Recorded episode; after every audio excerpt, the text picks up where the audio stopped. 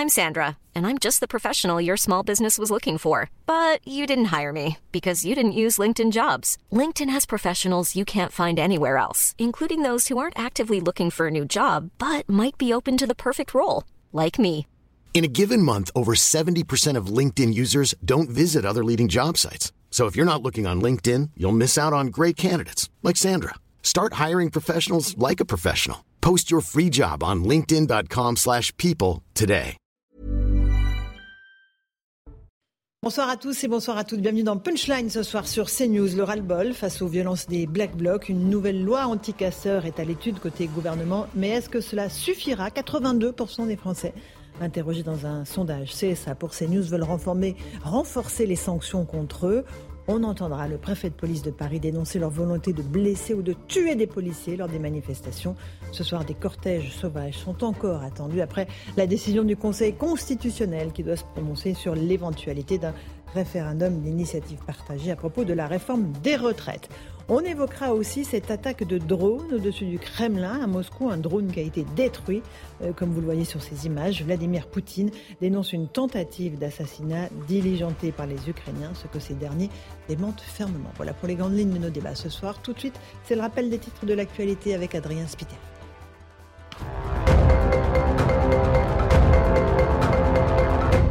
Le Conseil constitutionnel se prononce aujourd'hui sur une deuxième demande de référendum d'initiative partagée. Elle avait été faite par des députés de gauche le 13 avril dernier.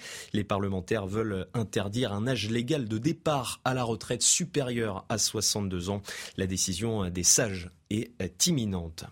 Elisabeth Borne tacle Jean-Luc Mélenchon. La première ministre dénonce, je cite, une nouvelle étape franchie. Elle l'accuse de mettre en cause les forces de l'ordre et d'excuser les casseurs après les incidents du 1er mai. Elle était interrogée au Sénat cet après-midi sur le leader de la France insoumise. Et puis la Russie dit avoir euh, déjoué une attaque de drone visant le Kremlin. Elle accuse euh, l'Ukraine et dénonce une tentative d'assassinat du président Vladimir Poutine. Information démentie par Kiev. La mairie de Moscou a décidé d'interdire les vols de drones dans la ville à quelques jours des célébrations militaires du 9 mai. Merci beaucoup Adrien Spiter et pour ce rappel des titres de l'actualité, j'ajoute que Washington dit prendre avec beaucoup de précaution les informations du Kremlin sur cette attaque de drones ukrainiens. On y reviendra tout à l'heure à 17h30. Pour l'heure, on est avec Karim Zerebi, consultant CNews. Bonsoir, Karim, bienvenue sur le plateau. Avec euh, Joseph Massescaron, écrivain. Bonsoir. Bonsoir. Euh, Jean-Sébastien Ferjou, directeur du site Atlantico. Bonsoir Jean-Sébastien. Nous avons le plaisir d'accueillir Shannon Seban, Bonsoir, présidente Renaissance euh, en Seine-Saint-Denis et Geoffroy Lejeune, directeur de la rédaction de Valeurs Actuelles. Bonsoir à vous. On a un menu qui est important avec euh, à la fois les violences des Black Blocs, la décision du Conseil constitutionnel, ce que propose le gouvernement. Mais avant cela, j'aimerais que l'on parte pour Marseille. Marseille où une marche blanche est organisée euh, depuis quelques instants après les fusillades qui ont qui été vraiment un problème dans la ville. Trois adolescents, vous le savez, ont été pris pour cible sur les marches d'un immeuble dans le quartier de la Joliette. L'un d'entre eux, âgé de 16 ans, a perdu la vie. Les deux autres, 14 et 16 ans, ont été blessés. On est en ligne avec Marion Bareil, qui est la maire du 13e et 14e arrondissement de Marseille. Bonsoir, euh, Madame le maire. Euh, cette marche blanche, c'est pour dire quoi? Pour signifier le ras-le-bol des habitants de ces quartiers face à cette violence aveugle, ces règlements de compte entre deux clans, c'est bien cela? C'est tout à fait ça, effectivement. Donc, euh, on fait face à, des drames à Marseille depuis maintenant plusieurs mois, où effectivement, chaque semaine, on a un mort, nous avons de nombreux blessés. Euh, liées euh, au trafic de drogue euh, et des familles, bien évidemment, qui sont touchées, des jeunes et des personnes aussi qui n'ont rien à voir avec, avec le trafic de drogue, avec des balles perdues. et c'est un ras-le-bol, bien évidemment, de l'ensemble des Marseillais et une crainte de, de, la population. Qu'est-ce qu'il faudrait pour que ces règlements de compte cessent Il y a déjà beaucoup de policiers qui sont déployés sur le terrain. C'est un problème de moyens, d'effectifs? Alors, on a effectivement des actions fortes qui ont été apportées par l'État. Euh, on a effectivement eu des renforts policiers à Marseille, 300 policiers supplémentaires depuis deux ans. Euh, on a également euh, trois unités de CRS qui sont arrivées sur Marseille. et c'est parce que on met les moyens que nous avons bah, ces, règlements de compte. il faut savoir également que la PJ fait un travail exceptionnel, démantèle les réseaux, et donc forcément, ça a des impacts sur, Marseille. donc il faut aller plus loin. Euh, et euh, l'État ne peut pas tout faire.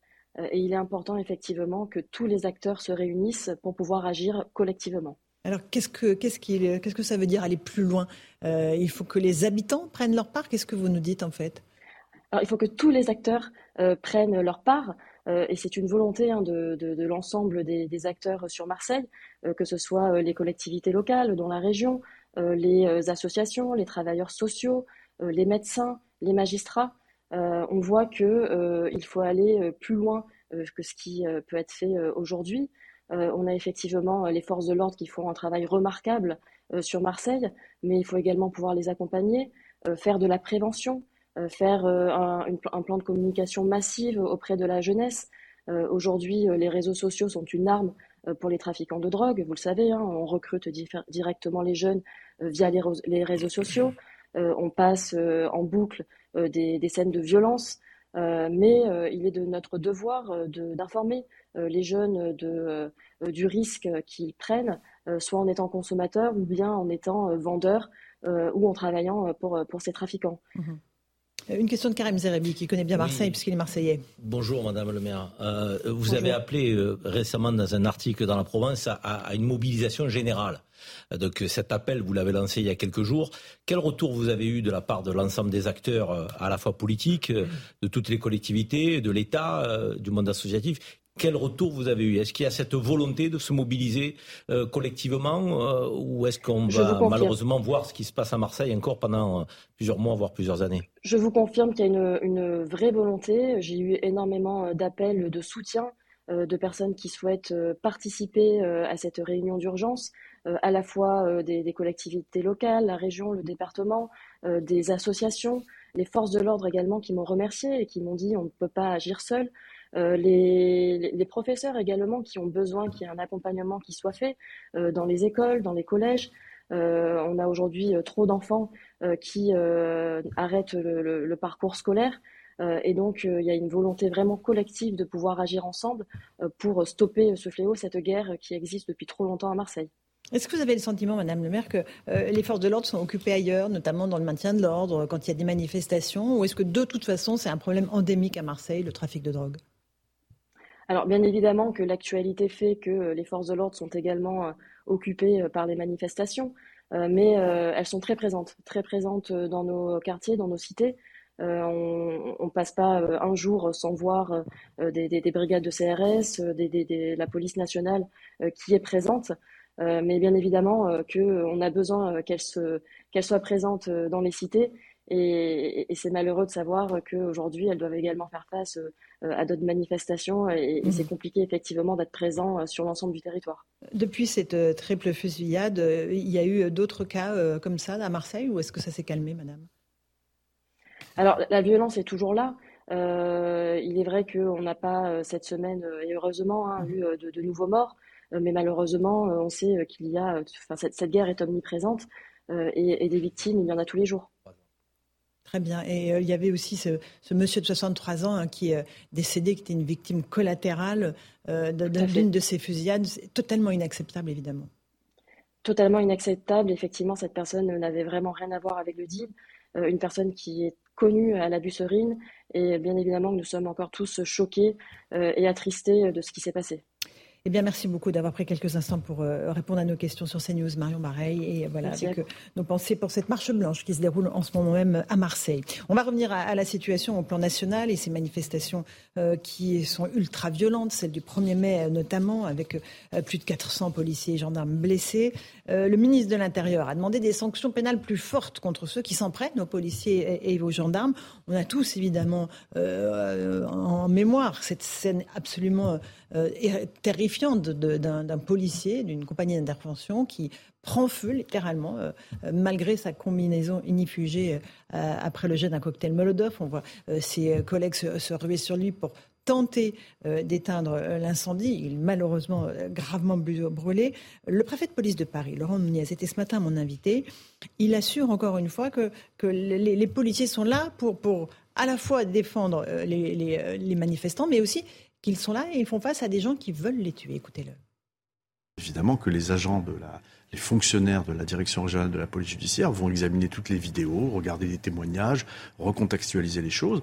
Et j'ai bon espoir, évidemment, et en tout cas, on va tout faire pour retrouver euh, l'auteur de ce jet de cocktail Molotov. Nous, nous sommes très déterminés, évidemment, à contenir les violences pendant l'action, sur le moment, mais ensuite à retrouver et confondre euh, les auteurs de ces actes odieux. Est-ce que vous pensez qu'ils veulent tuer des policiers? Est-ce que c'est leur but ultime ou pas? Quand on jette un cocktail Molotov sur un policier qui s'enflamme, je, ne vois pas quel autre but on peut rechercher. Évidemment qu'ils veulent tuer des policiers, ils veulent faire mal, et s'ils peuvent les tuer, ils le font, évidemment. Il suffit de regarder la pluie de projectiles qui tombent la préparation d'abord de ces cocktails Molotov, de ces pétards, de ces mortiers, euh, tous les projectiles passent, tout ce qu'ils trouvent, ils le balancent sur les policiers. Évidemment qu'ils savent très bien que euh, ces armes-là, par destination, peuvent tuer. Ils le savent. Voilà, ils le savent, euh, Shannon Seban, c'est vraiment les policiers font face à une horde en fait qui veut leur mort.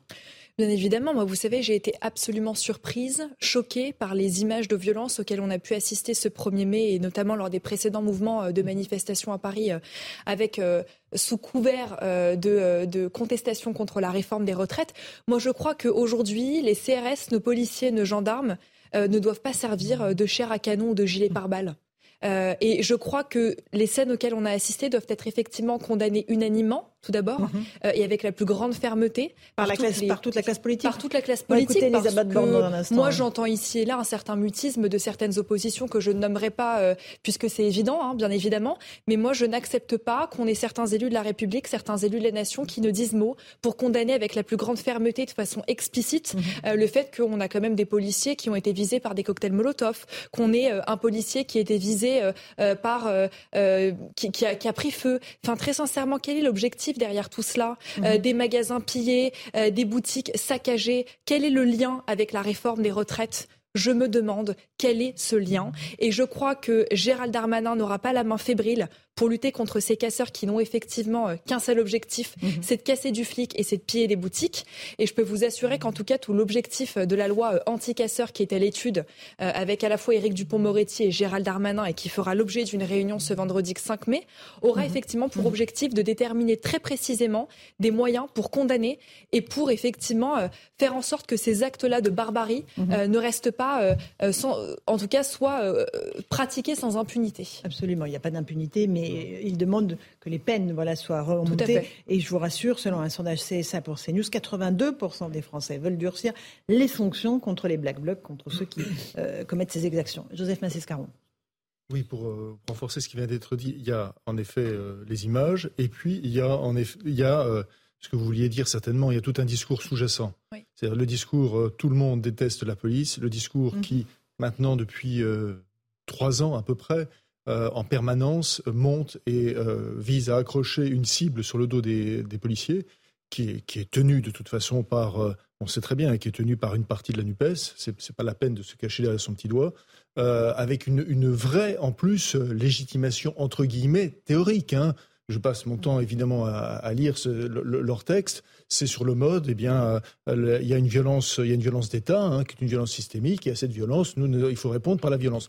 Tout ça, doit être vraiment dénoncé avec, euh, parce que c'est véritablement un danger sur la République. Moi, je suis, je suis frappé que ce danger-là est en permanence minoré mhm. par une partie, euh, je dirais, pardon, hein, une partie de la classe médiatique. Il est systématiquement minoré. Oui, là vous parlez, vous, des médias, euh, Madame Seban parlait des politiques, mais chacun balaye devant sa porte, vous avez raison. Chacun doit, doit absolument. Et, et, et, le fait que, que essayer de trouver, enfin, encore une fois, je ne vais, pas citer les émissions, mais elles sont, il y a pléthore d'émissions sur le mode. Oui, bien sûr, il y a une violence. Euh, euh, euh, comment dire Le 49.3 est un acte violent, donc il faut évidemment répondre à. C'est juste dingue. C'est-à-dire que la pensée de ces gens ont vidé les étriers littéralement. C'est-à-dire c'est juste fou. Jean-Sébastien Ferjou, il y a une forme d'acceptation de la violence. C'est ça qui est extrêmement dangereux à mes yeux.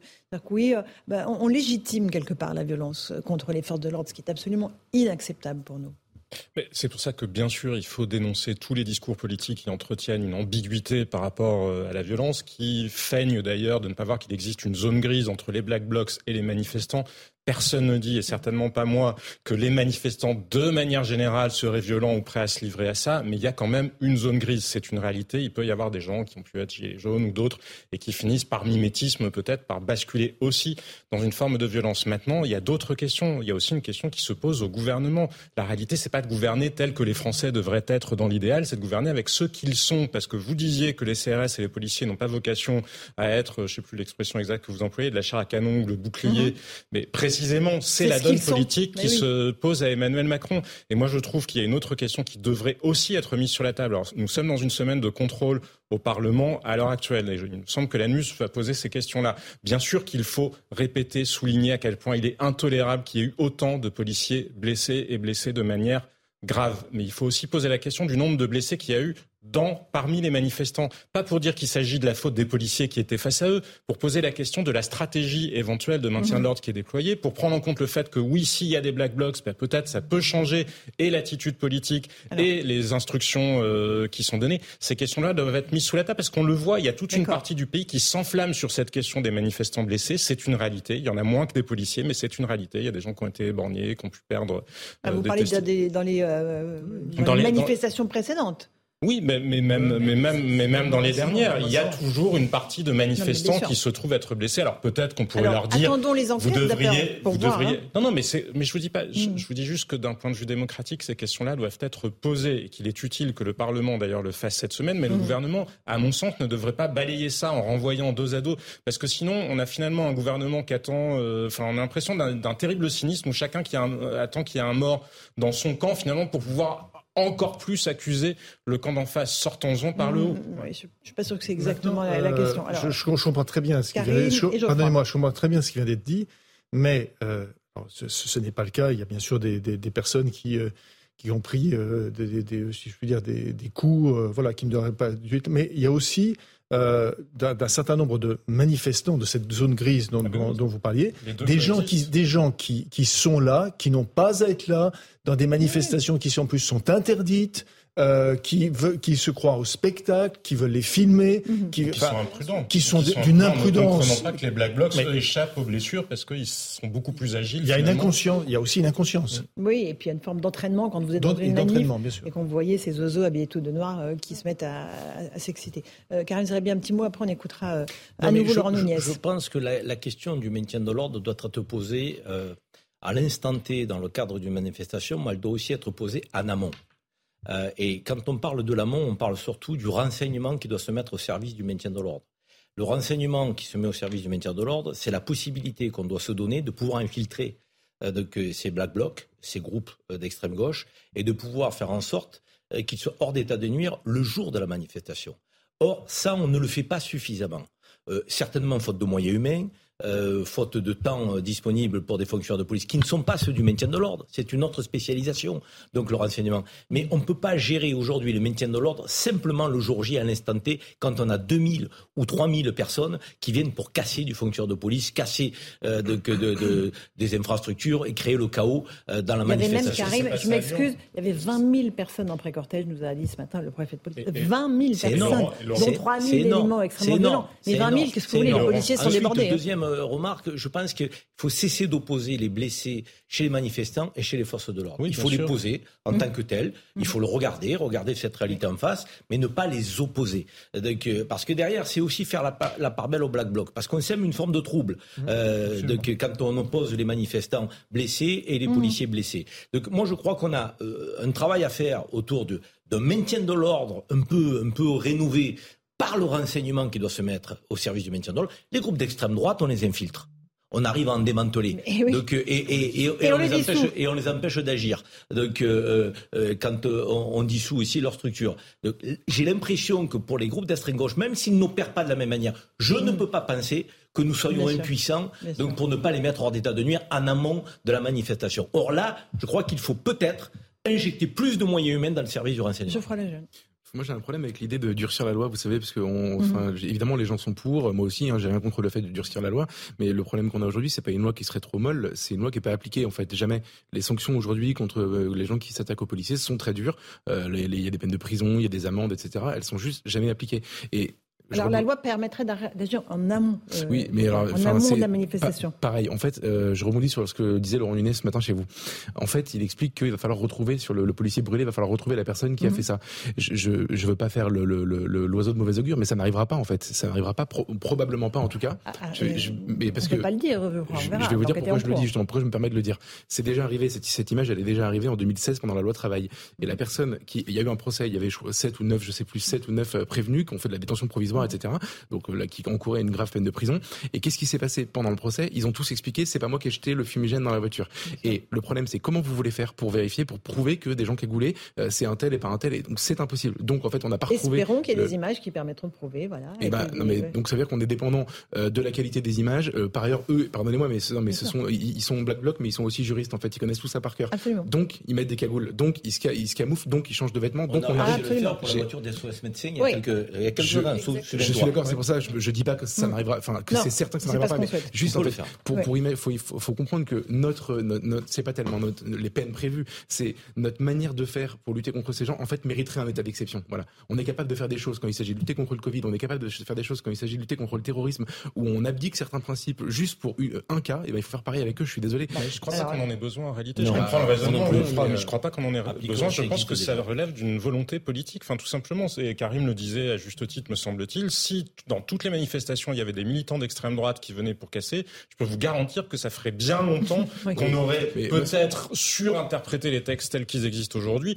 mais qu'on aurait agi. Ça, c'est une certitude. Mais, mais, bien sûr, il y a une complaisance, mais c'est pas que ce gouvernement-là. Il y a une complaisance depuis euh, 30, enfin, les Black Blocs, ça existe depuis 20 ans. Ça existe depuis 99 euh, Seattle, 2001 à Gênes. Il y a une vraie complaisance vis-à-vis de cette extrême gauche. Et je rejoins aussi ce que disait Karim sur le renseignement. Vous avez vu ce qui s'est passé à Lyon. À Lyon, il y avait 2000 casseurs, dont 1000 Black mmh. Blocs pour 17 000 manifestants. Il n'y avait pas assez de policiers, donc le renseignement, effectivement, dans ce pays, n'a plus suffisamment de moyens ou est euh, plus ou moins euh, bien fait ou, euh, ou, mal fait. Et il faut absolument agir là-dessus parce qu'il y a, avec plus de volonté politique et sans aller vers des législations d'exception, moyen d'agir. Je ne dis pas qu'on trouvera la solution parfaite parce qu'ils sont très bien organisés, mais d'être plus efficace, ça c'est possible. il y a des comparutions immédiates en ce moment même à Lyon. Un tout petit mot, Oui, non, peut-être juste un tout petit mot justement sur la nécessité de cette loi anti-casseurs qui, selon moi, euh, ce n'est pas une loi euh, qui est un luxe, hein, c'est une nécessité, d'autant plus que quand on regarde la composition des Black Blocs euh, qui étaient présents mmh. à Paris ou ailleurs, hein, d'ailleurs,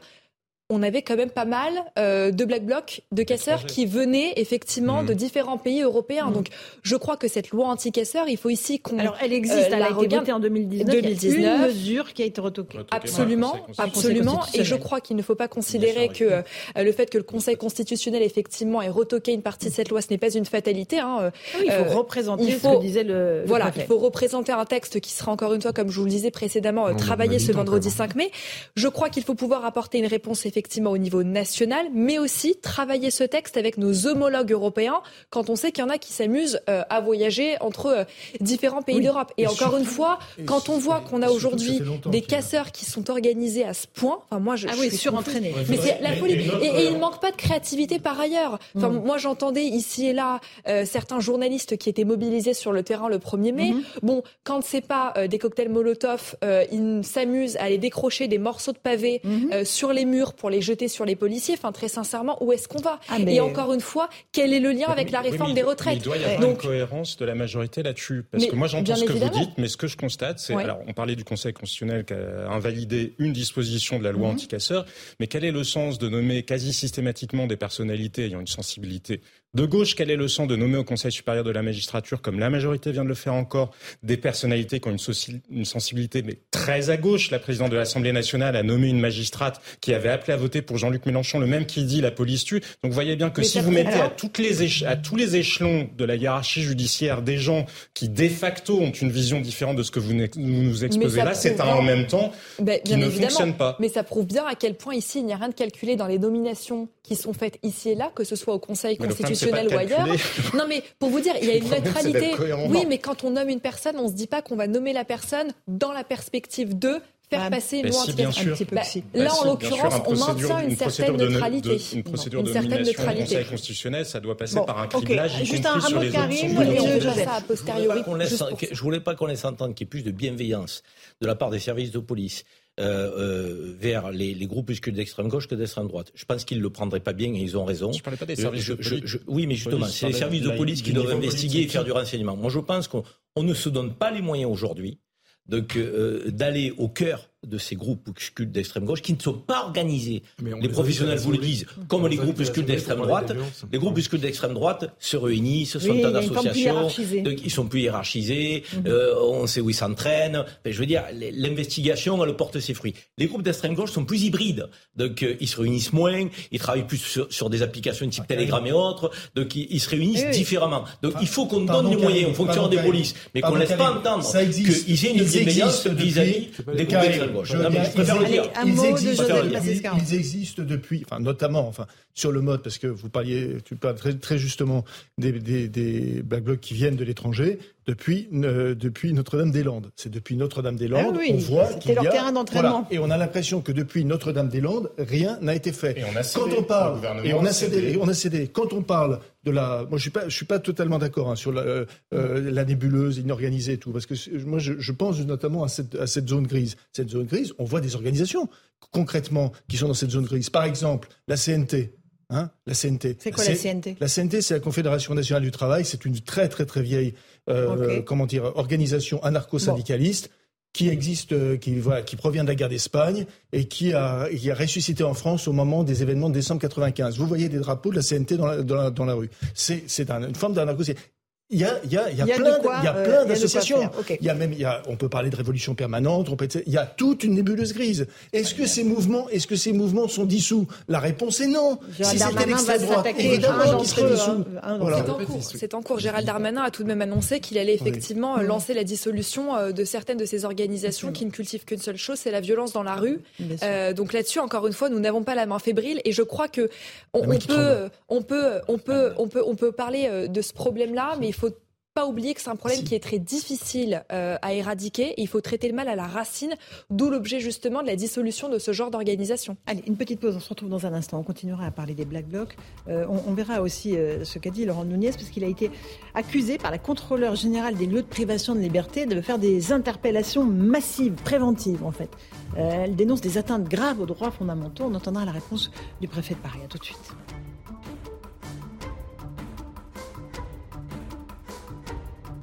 Il est 17h30, bienvenue si vous nous rejoignez à l'instant dans Punchline sur CNews. Tout de suite, le rappel des titres de l'actualité avec Adrien Spiteri.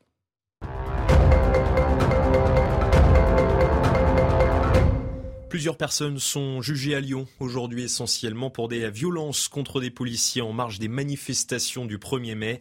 Quatre hommes et quatre femmes. Les réquisitions ont commencé. Selon nos informations, dix mois de prison, dont cinq avec sursis ont été requis contre un homme de 42 ans pour jet de projectiles contre des policiers.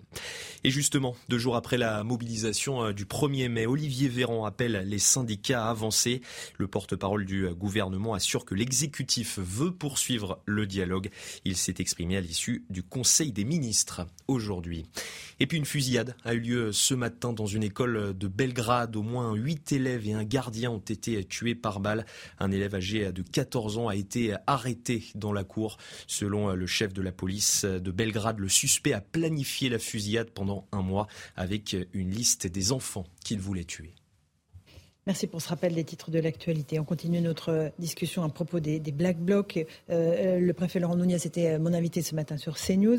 Euh, il répond aux, accusations de la contrôleur générale des lieux de privation de liberté, Dominique Simoneau, qui dit qu'il y a certains agents qui avaient eu pour consigne et ordre hiérarchique d'interpeller sans distinction toute personne se trouvant dans un secteur ou un autre de la capitale. Écoutez la réponse du préfet Nunez. Ben, c'est totalement faux. C'est totalement faux. Moi, je ne passe aucune instruction de procéder à des interpellations préventives. C'est un mot qui, euh, que je n'aime pas prononcer. C'est, interpellation préventive, c'est un concept politique. C'est un concept politique. Ça veut dire qu'on interpellerait des gens pour les empêcher d'aller manifester.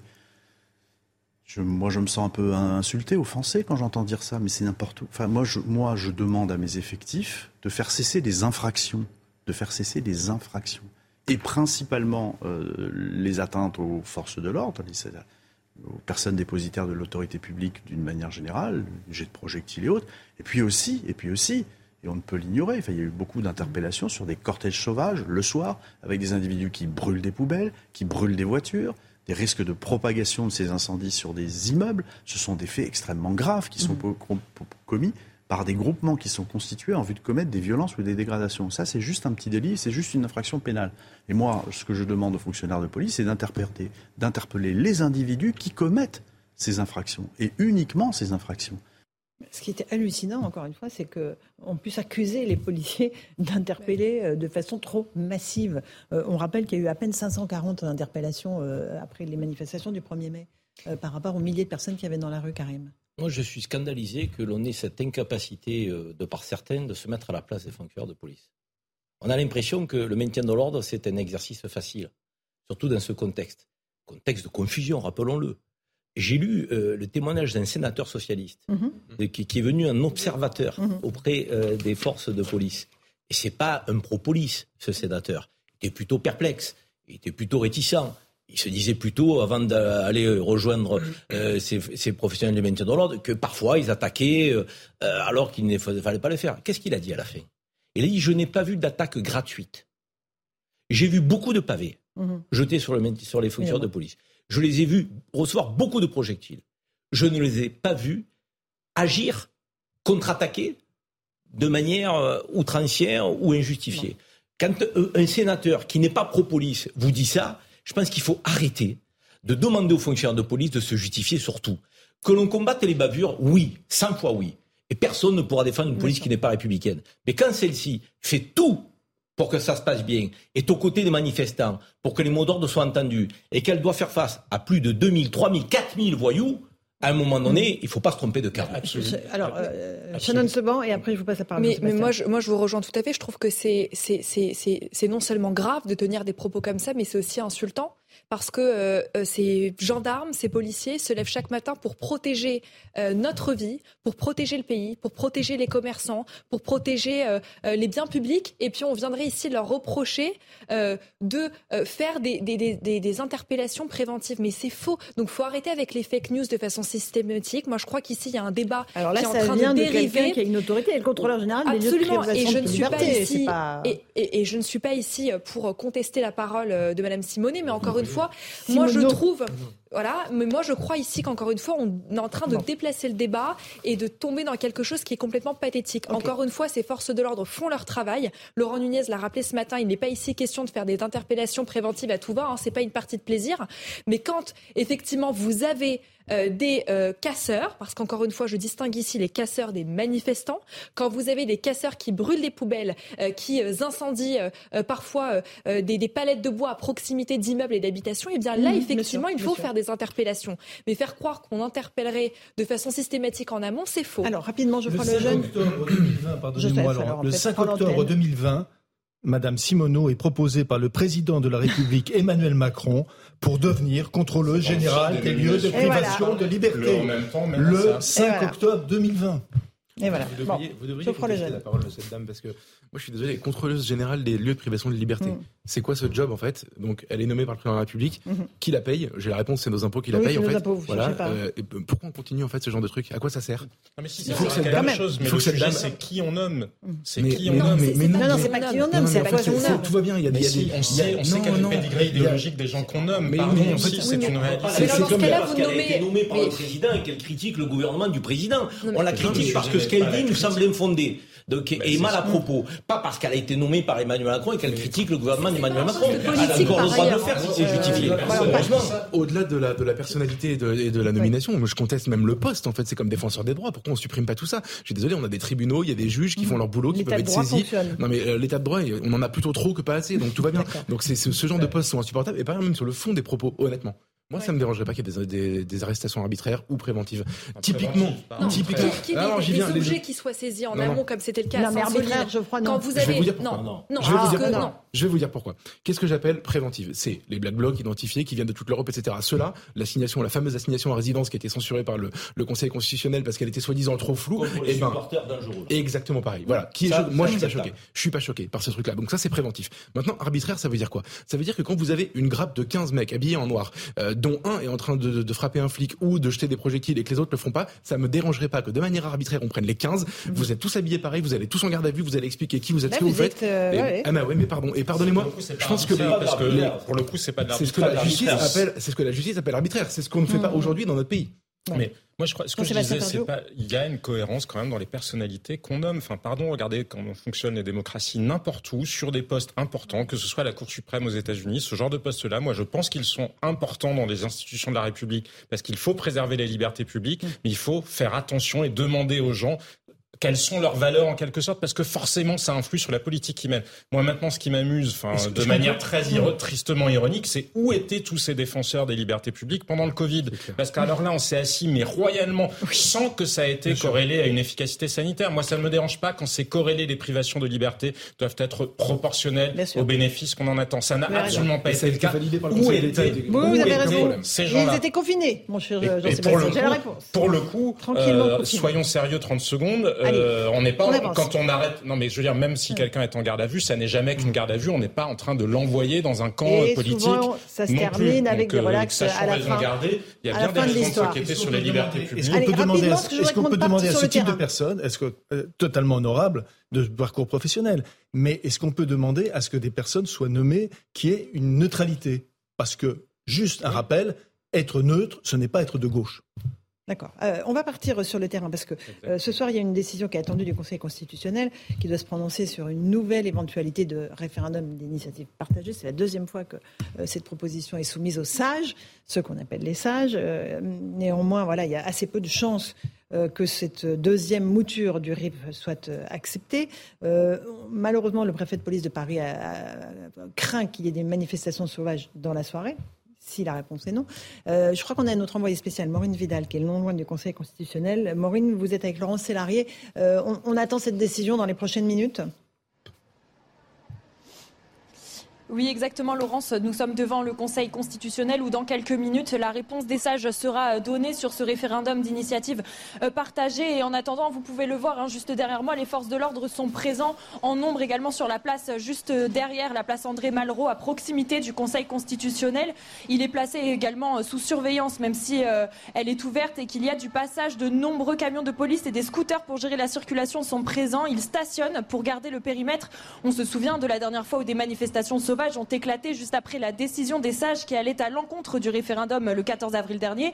Donc le temps que la réponse du Conseil constitutionnel soit donnée, le bâtiment est surveillé et protégé. Comme vous pouvez le voir, il est impossible d'accéder euh, devant hein, sur les, grilles euh, du euh, Conseil constitutionnel. On attend toujours cette décision. Pour le moment, elle devrait arriver dans les minutes à venir. Merci beaucoup Maureen Vidal, Laurent Sélarié devant le Conseil constitutionnel. Un petit mot Joseph avant qu'on reparte sur un autre, une, autre casserole, une casserolade cette fois-ci. Un petit mot. Il y a, il y a deux textes. Hein. Il y a le texte qui dit voilà, et voilà, et il y a un autre texte qui est d'une proposition de loi qui est une proposition de loi qui vise justement. Ah non, mais ça, c'est pas au Conseil constitutionnel, Joseph. Si, si, absolument, tout à fait. Si, si, si absolument. Dans le RIP, il y a deux textes. Il y a, il, y a il y a, ce texte, il y a le mhm. texte qui, qui refuse justement le passage de 62 à 64 ans, et il y a un texte qui est une proposition de loi. Cette texte, proposition de loi peut, pourrait être adoptée. Euh, la, première, non. vous parlez de la proposition de Lyotte qui aura lieu le 8 juin à l'Assemblée Ça, c'est autre chose. C'est encore, un autre texte. Pardonnez-moi. Oui, on s'y perd. On s'y perd. Il y a deux sujets. Il y a deux, propositions. Merci. Il y a deux sujets dans la proposition de loi. Et, si cet élément, justement, n'était pas, le, second n'est pas pris, c'est peut-être ce qui va passer le, enfin, ce qui va avoir beaucoup plus de mal à passer. pour proposer un RIP, il faut attendre un an après qu'une loi ait été votée. On n'est pas dans les un an. Donc, on est loin de... toute façon, ils, vont, jouer sur le fait qu'il est non, proposé mais c'est les, deux, les derniers espoirs euh, auxquels s'accrochent euh, les euh, manifestants contre la réforme des retraites. Ils sont présents dans le 15e arrondissement de Paris où se trouve Olivier Dussopt, le ministre du Travail. Là, on rejoint Barbara Durand. Barbara, qu'est-ce qui se passe autour de vous? Où êtes-vous? Eh bien écoutez Laurence, les manifestants euh, sont ici depuis une trentaine de minutes environ et ça commence à bouger. Il y avait déjà euh, pas mal de forces de l'ordre sur place, mais il y en a euh, de plus en plus. On peut donc se poser la question à savoir si le ministre va bientôt sortir du bâtiment qui se trouve juste derrière nous dans le 15e arrondissement de Paris. Le ministre du Travail venu visiter un centre de formation. Alors il y a des casseroles, des sifflets, des chants anti-Macron et évidemment eh bien, cette, cette, journée, cette action n'a pas été prévu au hasard, puisque comme euh, vous l'avez vu tout à l'heure avec Maureen, eh c'est aujourd'hui que le Conseil constitutionnel euh, doit rendre sa décision sur le second référendum d'initiative partagée. Merci beaucoup, Barbara Durand, donc dans le 15e arrondissement. ils peuvent dire oui sur la deuxième partie. Lorsque, lorsqu'il y avait un oui, le feu vert qui avait été fait sur la privatisation d'ADP, c'était un texte qui était à peu près de, même type de mouture. C'était une proposition de droit constitutionnel depuis quelques semaines. On redécouvre euh, la façon dont fonctionnent nos institutions. Bon, écoutez, on va dire ah, que c'est plutôt la bonne chose. on est bien obligé, il n'y a plus de doyen Vedel. Donc on de est cette contestation contre les, euh, les retraites. Euh, le RIP, c'est un retour au peuple. Bon, peut-être que vous savez dire non, mais c'est une hypothèse envisageable pour vous, Shannon Seban je, ne suis pas Madame Irma, mais je pense que, en tout cas, non, non, mais est-ce qu'il faut retourner au peuple? Moi, je pense qu'il ne faut pas retourner au peuple. on a été au peuple en 2022 quand le président de la République a été élu, quand ses députés lors des mm. élections législatives ont par ailleurs élu euh, euh, une certaine partie des députés qui viennent de la majorité présidentielle. Donc il y a eu un moment qui était celui effectivement du vote, euh, avec un texte qui a été inscrit noir sur blanc dans le programme du candidat Emmanuel Macron, qui est désormais donc président de la République. Moi, je crois que là, on est en train finalement de, de tourner en rond. Quoi. On voit que c'est finalement le le même, le même cirque tous les jours, des casseroles. Bientôt, ça ne sera pas les casseroles, ça c'est encore autre chose. Moi, encore une fois, je crois qu'il effectivement, il ne faut pas mépriser ce mouvement-là des casserolades, parce que derrière tout cela, il y a effectivement un message qui est qu'une partie des Françaises et des Français veulent s'exprimer et veulent se faire entendre. Je crois que l'objectif euh, qui est celui du président de la République et de son gouvernement en continuant à se rendre sur le terrain, c'est d'écouter la colère, euh, d'entendre cette colère et de pouvoir y répondre. Mais je crois qu'il y a un moment où il faudra qu'on essaye de sortir finalement de nos positions contestataires et qu'on puisse avancer sur des chantiers qui intéressent véritablement les Français. mobilisés à chaque fois. Hein. Et par ailleurs, si je peux juste me permettre de rajouter un point. Moi, ce qui m'amuse beaucoup, et je trouve cela par ailleurs assez cocasse, c'est qu'on voit bien que ce sont ici ces mêmes élus euh, des oppositions, euh, de la France insoumise, du Parti socialiste et autres, qu'il y a quelques semaines, si on remonte en arrière, essayaient de remettre en question la légitimité du Conseil constitutionnel, qui aujourd'hui attendent avec impatience la décision qui est celle du Conseil constitutionnel sur la. C'est assez amusant. Alors, euh, Jean-Sébastien, puis après on écoutera Elisabeth Borne. Je suis d'accord avec vous sur, à un moment, il faut passer à autre chose avec la contestation. Après, on a besoin de refonder la démocratie sociale oui, la loi a été adoptée et donc on ne va pas en permanence remettre en cause euh, des lois qui ont été adoptées euh, en respectant nos institutions. En revanche, je ne pense pas qu'aller à la rencontre des Français, ce soit la démocratie, ça n'est que singer la démocratie. il y a des départements qui sont tellement près de Paris à une heure de TGV qui voient des ministres toutes les semaines, ils n'en peuvent plus. Par exemple, demander euh, à Reims, dans la Marne, ils n'en peuvent plus parce qu'il y a des déplacements de ministres tout le temps. Mais c'est pas ça, être ministre, c'est déjà c'est imposer son autorité à son administration. Mais c'est même pas le point. Le point, c'est que le président de la République n'a pas compris que depuis les législatives de 2022, nous sommes passés à une autre cinquième République. Quand il y a une majorité absolue, c'est un régime présidentiel. Quand il y a une majorité, quand il n'y a pas de majorité, c'est une cohabitation, on l'a mmh. déjà vu, c'est un régime parlementaire. Eh bien, ce qu'on voit là, c'est que quand il y a une majorité relative, mmh dans cette proportion-là, parce qu'on n'est pas dans le même cas que Michel Rocard qui manquait qu'une dizaine de voix, dans cette proportion-là, c'est un régime parlementaire. Et il y a une pratique des institutions par le président de la République qui ne correspond pas à ça. et vous ne pourrez pas éviter cette, vous n'exercez pas juste en faisant semblant d'aller voir non, les Français. Non, mais c'est pas, on fait pas semblant d'aller voir les Français. on ne fait jamais semblant. On ne fait jamais semblant d'aller voir les Français quand on a le courage, quand on a le courage, monsieur, d'aller sur le terrain, de se confronter à la difficulté et d'écouter les Français. Aller sur le terrain, aller se confronter aux opinions et aux, des uns et des autres, quand bien même elles ne sont pas agréables à entendre. Il y a 45 millions d'électeurs, vous pensez que vous allez les rencontrer mais, mais, attendez, mais c'est le donc dans ce cas-là, on reste tranché à l'Élysée ou dans les ministères C'est ce que je vous dis. Je vous dis qu'on ne peut pas évacuer le sujet de la pratique des institutions. Nous sommes dans un moment mais on doit apprendre. et parlementaire. Mais ça vous pas avez tout à fait raison. L'Assemblée aujourd'hui, ce n'est pas une chambre d'enregistrement et je m'en réjouis. Il faut qu'on apprenne à gouverner avec effectivement une culture du compromis ben qui doit devenir la norme, mais ce n'est pas une fatalité. Je ne vois rien de négatif à cela. qu'on parle un peu de Je crois qu'il est dommage de, de, balayer d'un revers de main la contestation de ce qui se passe dans notre pays, parce que ça, ne fera pas euh, que les choses se calmeront euh, de réagir. Et là, ça se calme pas trop dans le 15e, il y a deux camions de CRS qui viennent d'arriver. Ça se calmera nulle part, je veux dire, en régissant de la sorte. On ne peut pas considérer que notre démocratie se limite à voter tous les cinq ans pour un président de la République euh, qui déroule son programme donc, tel qu'il l'entend, et notamment un programme de premier tour, alors qu'il y a eu un second tour. Je pense qu'une démocratie, c'est le temps des élections, à l'évidence. Et une élection, donc, elle est reconnue, elle doit être validée, elle ne doit pas être contestée. Mais c'est aussi la démocratie sociale avec des corps intermédiaires, mmh. euh, des organisations syndicales, patronales. C'est aussi la démocratie populaire avec éventuellement euh, donc, euh, l'idée de revenir, non pas tous les cinq ans, mais entre les cinq ans qui nous séparent de, des élections, vers des référendums euh, de, et, et, sur des sujets euh, importants et sensibles, euh, on, on, doit pouvoir se donner les moyens d'aller vers le référendum entre les élections qui donne aussi la parole au peuple, non pas tous les cinq ans, mais plus régulièrement. je pense qu'il y a cette aspiration aujourd'hui dans notre pays. Et il y a cette aspiration qu'il faut entendre, qu'il faut comprendre et qu'il faut sentir. Mot. La Cinquième République, la Cinquième République, c'est une monarchie élective tempérée par le référendum. C'est ainsi que l'ont voulu les fondateurs. voilà, on entend toujours le son des casseroles dans le 15e arrondissement où se trouve Olivier Dussopt. Je crois. Oui, ah bah c'est ça le problème de la, la, la, Bien sûr, oui, enfin, il est plus du tout respecté. Moi, je suis désolé, mais en fait, je, ça finira très mal cette histoire d'aller voir les Français, soi-disant pour les écouter parler. On a, on a vécu le grand débat juste après les Gilets jaunes, qui consiste à organiser, à orchestrer un, comment dire, une parodie de. de oui, mais là, c'est pas le même format. Hein. bon, si. Alors là, pardon. Vous voyez très bien que quand Madame Borne s'est rendue à Poissy la semaine dernière, c'était pas organisé. Elle devait aller visiter euh, le site de Safran euh, dans les Yvelines. Elle a décidé effectivement de revoir son agenda pour débarquer à l'improviste sur un marché à Poissy. Enfin, non, non, moi, je suis confuse. Hein, mais euh, quand il est allé dans l'Hérault, je crois, mhm. c'était honnêtement une, visite, une, merci, une visite Potemkin dont, dont même Lysenko aurait pas eu d'idée en fait. C'est un truc. L'URSS n'a pas osé. Dur. Ah bah non. Pardon. Alors en fait, c'est Ganges où c'était très très sécurisé. Il a fait un arrêt surprise à Pérol où là il y avait évidemment. Et par ailleurs, non, mais par ailleurs, il y a quelque chose de très malsain en réalité. Moi, c'est qui me dérangeait. Entendre la colère des gens, pourquoi pas. Mais si vous n'en faites rien, jamais, les gens s'époumonnent en fait à vous crier leur colère et la colère grandit. C'est exactement ce qui se passe.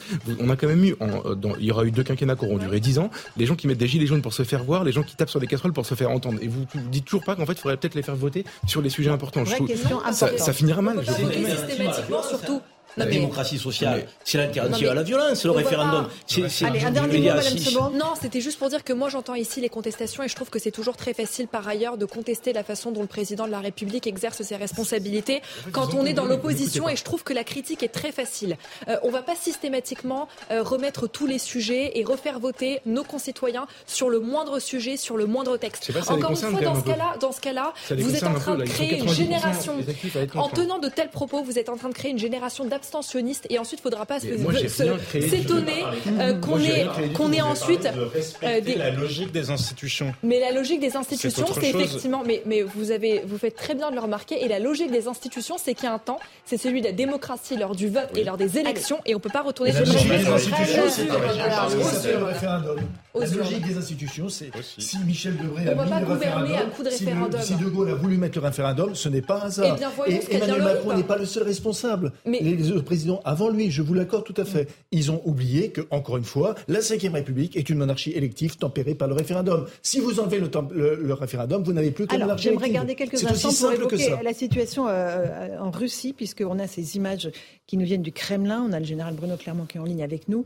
Euh, un drone qui aurait été abattu au-dessus du Kremlin. Je ne sais pas si on va pouvoir voir cette image. C'est assez impressionnant. Général Clermont, bonsoir. Euh, Moscou accuse Kiev, évidemment, l'Ukraine, d'être à l'origine de ces attaques de drones qui viserait euh, le Kremlin et donc Vladimir Poutine, dont se défendent évidemment les Ukrainiens. J'aimerais bien qu'on voit ces images si on les a. Euh, quelle est la part, à votre avis, du vrai et du faux dans, ce que disent les uns et les autres, général? Écoutez, ça va être très difficile de le savoir. On se rend compte qu'il y a un, certain nombre d'opérations pour lesquelles il n'y a jamais eu de, officiellement de reconnaissance. C'est typiquement le cas du, de l'attentat sur le pont de Kerch. Je ne sais toujours pas qui a, fait, euh, qui, a procédé à cet attentat. Dans ce cas-là, à partir du moment où aucun des deux camps ne revendique cette action, il sera difficile de savoir qui en est, à l'origine, euh, mais en, réalité, les deux camps peuvent avoir mené cette action euh, pour différentes raisons. En tout cas, Washington prend avec beaucoup de précautions les informations du Kremlin sur une pseudo, enfin possible attaque de drones ukrainiens. Ça ressemblerait, ça ressemble aux méthodes que peuvent utiliser les, soldats ukrainiens? Jusqu'à présent, il y a eu déjà des, tirs de, alors c'était des missiles de croisière, c'était des drones transformés en missiles de croisière ils ont été tirés par les forces ukrainiennes au mois de décembre, au mois de janvier dernier. Ils ont même frappé deux bases aériennes russes importantes, ce qui a obligé les Russes à, bouger leurs avions et à les reculer de la ligne de front. Il y aurait également eu le 23 avril dernier, selon les informations russes, un drone ukrainien qui aurait été abattu à 50 km de Moscou. Techniquement, c'est possible. Ce drone, visiblement, il a une taille moyenne, euh, il est à voilure fixe. Ces deux drones, ils auraient pu être tirés de l'Ukraine. Ils auraient également pu être tirés de l'intérieur de, mhm. de, la Russie par une opération clandestine, clandestine ukrainienne ou clandestine russe. Ça va être très difficile de le savoir. En tout cas, général, euh, on sait que Vladimir Poutine n'était pas au Kremlin et euh, sa vie n'a pas été en danger. On est d'accord Exactement. Là, on est certain que ce n'est pas une tentative d'assassinat pour deux raisons. La première, c'est qu'il n'était pas là, donc euh, il est très peu souvent au Kremlin en réalité. Et la deuxième raison, c'est que les charges militaires, sont, on voit l'explosion, sont très faibles et ne sont pas de, nature à, causer des dégâts qui peuvent attenter à la vie du président Poutine. Euh, pendant ce temps-là, les opérations sur le terrain en Ukraine continuent. 16 mm. morts dans des frappes russes dans la région de Kherson et l'armée ukrainienne qui prépare une contre-offensive dans les prochains jours vous avez raison. En fait, euh, cet épisode, cet événement très impressionnant, parce que ça se passe quand même au-dessus du, du, Kremlin, en, plein cœur de Moscou, alors que ces sites sont, défendus par la défense antiaérienne depuis déjà plusieurs mois. Il y a trois éléments de contexte importants. Le premier, c'est la bataille de Barmout qui devrait arriver à sa fin, pénible, difficile, euh, mais à la fin, les, Russes devraient l'emporter. Les, Ukrainiens ne contrôlent qu'une petite portion de la ville. Le deuxième euh, contexte, élément de contexte, ce sont la, les cérémonies du 9 mai avec euh, la célébration de la grande fête patriotique sur la place rouge. Et puis surtout, vous l'avez évoqué, c'est la fameuse contre-offensive ukrainienne, une contre-offensive qui est très importante, euh, qui doit être préparée avec la plus grande attention par les Ukrainiens parce, parce que les Ukrainiens n'auront pas la possibilité de faire plusieurs contre-offensives. Et vraisemblablement, c'est de cette contre-offensive que pourrait euh, déboucher le sort de cette guerre, et ceci dans les, dans les semaines qui viennent. Donc c'est effectivement un contexte très particulier. Et puis dernier point peut-être aussi, on parlait plus beaucoup d'Ukraine ces derniers jours. Euh, or, il se trouve qu'avec cet événement très impressionnant euh, de, de, ces drones au-dessus du Kremlin, on se remet à parler d'Ukraine et je pense que c'est aussi euh, l'intérêt des Ukrainiens qu'on parle d'Ukraine au moment où ils ont vraiment besoin du soutien des Occidentaux. Il n'y a pas de risque d'escalade lié à cette attaque, en tout cas, c'est ce qu'on a vu, ces images de drones au-dessus du Kremlin? On est toujours dans la logique qui est celle de cette guerre, une logique qui est qui est en accord entre les Russes et les Américains, qui est de dire les combats doivent se dérouler à l'intérieur de l'Ukraine. Jusqu'à présent, c'est le cas. Sauf que depuis ces derniers jours, dans le cadre de la préparation de la contre-offensive, les Ukrainiens mènent de plus en plus d'actions en dehors des frontières de l'Ukraine. Généralement, ce sont des villes à proximité de la frontière à partir de laquelle, à partir desquelles les Russes mettent en œuvre la logistique euh, qui va permettre de tenir la contre-offensive, en tout cas de repousser la contre-offensive ukrainienne. Donc néanmoins, attaque sur euh, la Crimée euh, il y a deux jours, attaque sur des villes à quelques dizaines de kilomètres de la frontière en Russie. On sent quand même qu'il y a une tension très élevée et que ce niveau de tension n'a jamais été atteint, jamais atteint un point aussi, aussi élevé. Et effectivement, si il était avéré que c'était les Ukrainiens qui avaient lancé les attaques de drones au-dessus du Kremlin, euh, je pense que là, ça serait, on parle beaucoup des tournants de la guerre, ça serait un tournant très important de cette guerre, et là, le risque d'escalade euh, sont effectivement une augmentation extrêmement sévère. Merci beaucoup euh, d'avoir analysé pour nous ces images, en tout cas ce que l'on sait, bon, général Clermont. Merci beaucoup. On se retrouve dans un instant dans Punchline sur CNews et sur Europe 1. On reparlera de la loi anti-casseurs que souhaite le gouvernement. Et puis aussi, on fera une plongée au cœur de l'univers des Black Blocs. Qui sont-ils? Qui a-t-il sous les cagoules? On en débat ce soir dans Punchline. À tout de suite.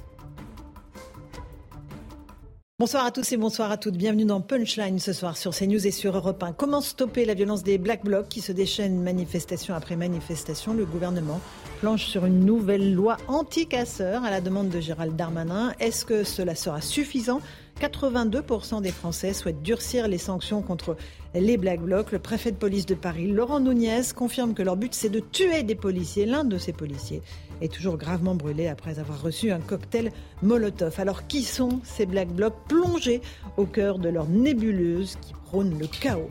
On entendra aussi la Première ministre Elisabeth Borne qui s'en est pris euh, par ailleurs à Jean-Luc Mélenchon. Elle l'accuse d'avoir franchi une nouvelle étape pour saper la confiance dans notre démocratie en excusant les casseurs, justement, et en mettant en cause les forces de l'ordre. Voilà pour le menu de nos débats. Ce sera juste après le rappel des titres de l'actualité de 18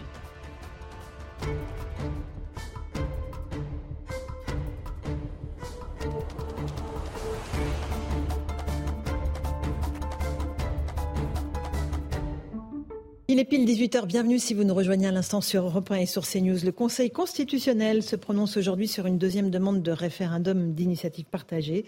250 députés et sénateurs de gauche et indépendants sont à l'origine de cette demande. La décision des sages sera rendue euh, publique dans les prochaines minutes. En attendant, plusieurs appels à manifester ont été lancés à Paris ainsi que dans plusieurs autres villes du pays. Je vous le disais, Elisabeth Borne s'en prend à Jean-Luc Mélenchon. Elle dénonce, je cite, une nouvelle étape de franchie par le leader de la France insoumise. Elle l'accuse de mettre en cause les forces de l'ordre et d'avoir excusé les casseurs après les fameux incidents du 1er mai. Éric Dupont-Moretti, de son côté, veut réformer la justice pour la rendre plus rapide et plus proche des citoyens. Le garde des Sceaux a présenté aujourd'hui son plan d'action. Son ambition est de réduire par deux les délais des procédures, tant pour la justice civile que pour la justice pénale. La Russie accuse Kiev d'avoir voulu assassiner euh, Vladimir Poutine. Elle affirme avoir abattu deux drones ukrainiens qui tentait d'attaquer le Kremlin. Une information rapidement démentie par l'Ukraine. Nous n'avons pas attaqué Poutine, assure le président Zelensky. De son côté, Moscou.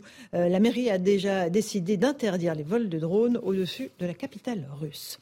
Enfin, une fusillade a eu lieu dans une école primaire de Belgrade. Huit élèves ainsi que le gardien de l'école ont été tués.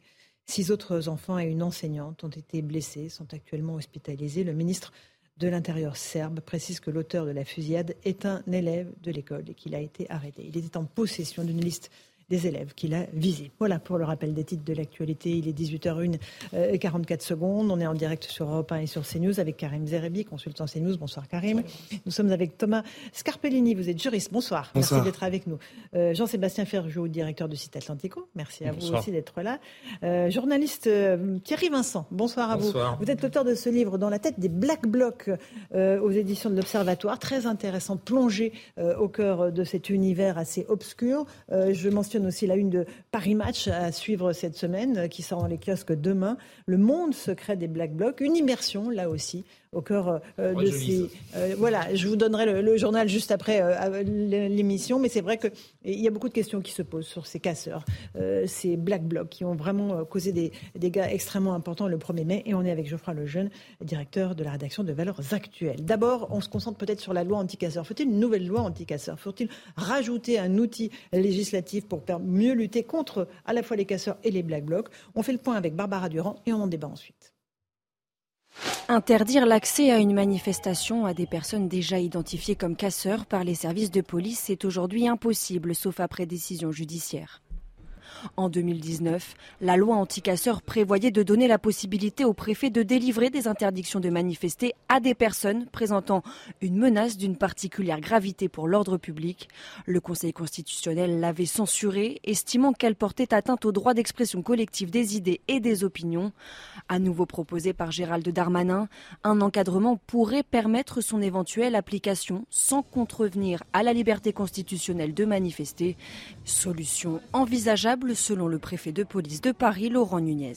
Peut-être faut-il regarder si on ne peut pas avoir plus de garanties à offrir euh, pour, pour faire en sorte que la mesure devienne constitutionnelle et qui nous permettrait, nous, de dire à tel ou tel individu, nous savons que vous avez commis des troubles à l'ordre public lors de manifestations précédentes, donc on les interdirait de, de, manifester, encore une fois, sous un contrôle très étroit. Euh, il ne s'agit pas d'empêcher des gens de manifester, il s'agit d'empêcher des gens de commettre des troubles à l'ordre public. De leur côté, les principaux syndicats de police demandent la création d'un fichier national répertoriant les casseurs identifiés sur le modèle du fichier national interdit de stade créé en septembre 2007. Thierry Vincent, vous êtes l'auteur de ce livre dans la tête des Black Blocs. Est-ce que concrètement, une loi anti-casseurs, une nouvelle loi anti-casseurs, les empêcherait de venir dans les cortèges semer le chaos? Euh, Je vais, je vais peut-être être, probablement mettre même être à contre-courant de, mhm. de, beaucoup de gens sur ce plateau et ailleurs, puisqu'il y a un sondage. Bon, c'est un sondage quand même. 82% des Français veulent oui, oui, oui, J'ai entendu. Alors chez les jeunes, c'est moins. Hein, je, je, le note juste. Les 18 4 ans, c'est 50. Mhm. Non, c'est à noter parce qu'il y a une différence très importante quand même suivant la classe d'âge. Et après, mhm. au-dessus de 25, ça ça, repasse assez nettement majoritairement. Non, mais est-ce que ça les empêcherait de venir en manifestation Mais non, mais vous les connaissez, vous les avez infiltrés D'abord, je crois pas. Et deuxièmement, ça présente un risque liberticide absolument énorme parce que remettons les choses un peu en place. Ça veut dire quoi Arrêter préventivement? Quelqu'un qui présente des risques de. C'est complètement subjectif. Ça va être quoi? Sur la base d'une note de renseignement, c'est-à-dire Monsieur Machin, il est, il, est, un peu anarchiste, il est proche de l'ultra gauche, il est susceptible de. Vous vous rendez compte les dérapages, les, les, les risques de dérapage qu'il y a? Alors, Laurent Nunez dit bon, mais on mettra des garanties. Mais moi, je trouve que c'est le caractère préventif mhm. d'une arrestation qui est ça vous choque pas pour, le terrorisme ni pour les hooligans, mais ça vous choque pour ah, les manifestations. Le terrorisme, c'est quand des gens, quand il y a déjà des préparatifs, si vous voulez. Mhm. Les hooligans, alors on fait toujours la comparaison avec les hooligans, mais les, non, les hooligans c'est un peu différent parce que aller dans un stade de foot, j'adore euh, le foot, mais une ça fait pas partie, non, ça fait pas partie des libertés publiques en, démocratie. On peut pas comparer les mhm. deux interdire quelqu'un de manifestation, je dis pas qu'il faut pas le faire, mais c'est quand même. Comment ça, ça fait il pas faut... partie des libertés publiques? Aller voir un match de football, bah, aller et bah, venir fait partie non, des C'est pas un droit fondamental, je veux dire. Voilà. Ça parlait de droit fondamental. C'est pas constitutionnel, j'entends. Karim Zerebi intervient. Mais vous hmm. comprenez bien que c'est pas le même Oui, oui, d'accord. J'adore le foot, hein, mais, mais je vote aussi. Et bon, voilà, pour moi, c'est plus proche du droit de vote que le droit de manifester que, du droit d'aller voir un match de foot. Hein. Et donc, je, trouve que c'est très problématique. Est-ce que ça dissuadera euh... Parce que concrètement, et, j'en veux pour preuve le, journal, le reportage de Paris Match, dans la manif du 1er mai, il y avait des Black Blocs qui avaient des interdictions de manifester et qui étaient à, visage découvert dans la manif, qui n'en avaient absolument rien à faire de se faire bah, arrêter. S'ils avaient des interdictions de manifester, c'est donc que ça ne les a pas dissuadés.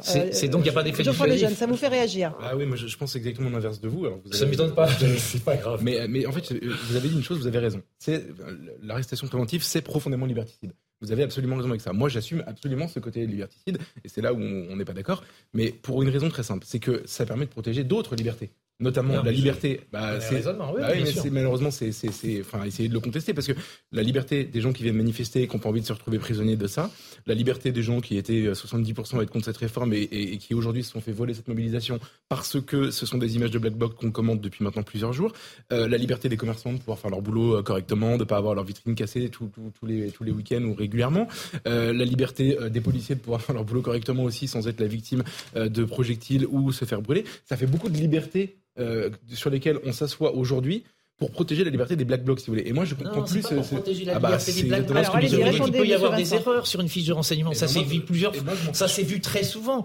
Non, mais vous assumez votre point de vue, c'est bah très bien. magistrat, même si on ne peut pas être allé à une manifestation, c'est pas non plus une privation absolue des droits civiques. C'est pas comme si on enfin, retirait le droit. Dans le principe, euh, dire quelqu'un, il, risque de commettre un délit, donc on va l'interdire de quelque chose qui est quand même une liberté constitutionnelle. Et les interdictions de séjour, les interdictions de séjour sur un territoire, je parle même pas d'étrangers, hein, même pour un Français, une interdiction de séjour sur une commune, ça peut exister.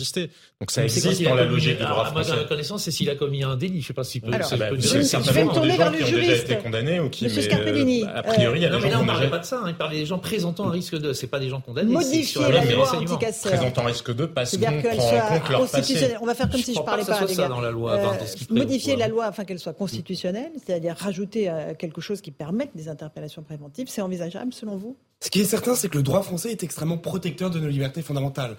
Donc toute la partie en amont sera très compliquée à mettre en place. Mhm. On sait que le Conseil constitutionnel a une certaine facilité à censurer des lois qui seraient justement attentatoires à la liberté fondamentale de la manifestation.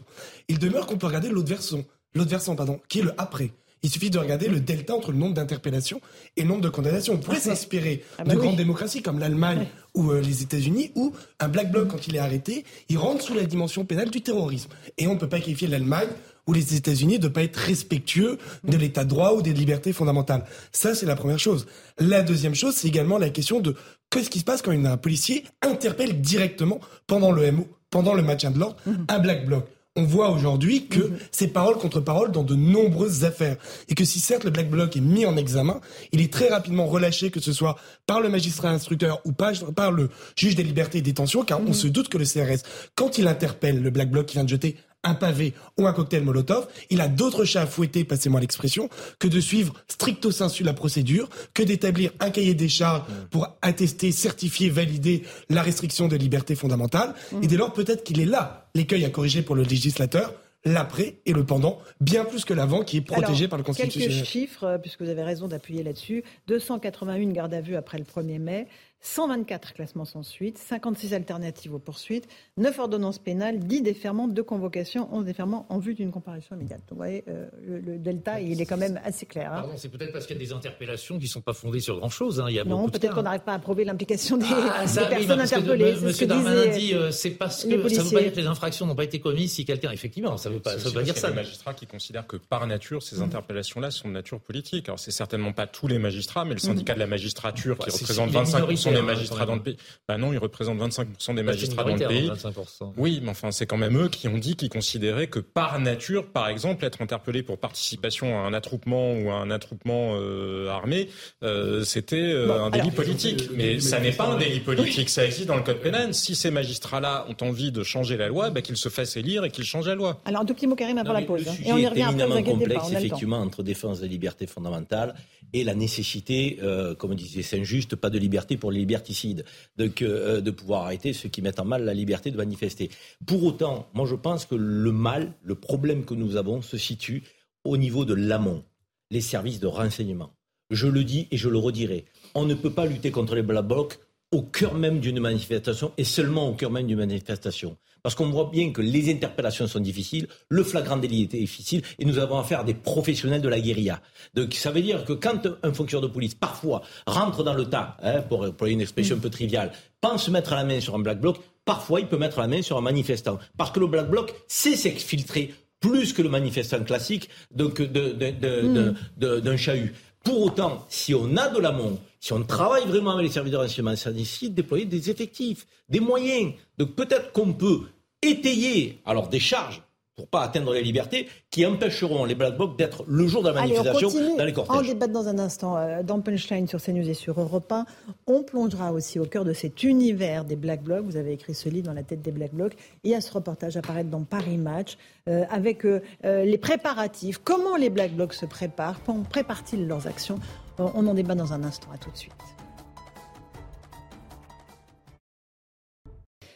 Bienvenue, euh, il est 18h16, on se retrouve en direct dans Punchline sur CNews et sur Europe 1. Le monde secret des Black Blocs, c'est la une du journal Paris Match en kiosque demain avec une immersion au cœur euh, de cette nébuleuse des Black Blocs, une enquête de Valentine, Valentine de l'Étoile et Eric Hadge avec des photos de préparatifs euh, de cette manifestation du 1er mai.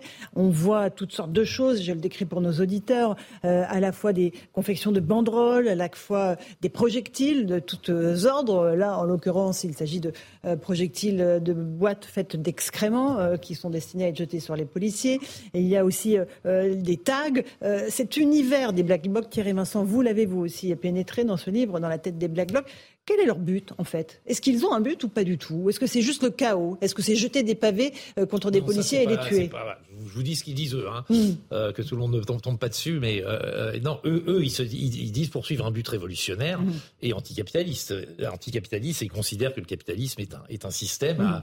qui, est, qui, est, néfaste, qui n'est pas réformable et qu'il faut le renverser que, et qu'on n'y arrive pas par les urnes. Et, le problème, le problème ou, ou, leur chance pour eux, c'est que la situation actuelle euh, depuis les Gilets jaunes au moins, et la verticalité du pouvoir et le, un certain autoritarisme du, pouvoir actuel et d'Emmanuel Macron, accrédite un peu, euh, donne du crédit à leur discours qui consiste à dire en, défilant sagement d'un point A à un point B, mmh, mmh, mmh. Euh, avec votre verbe de bière, votre sandwich merguez et de telle heure à telle heure et au son des tam-tams et des, musiques et des slogans syndicaux, ça, ça marche pas. Il faut une certaine dose de radicalité et de violence. C'est ça leur discours.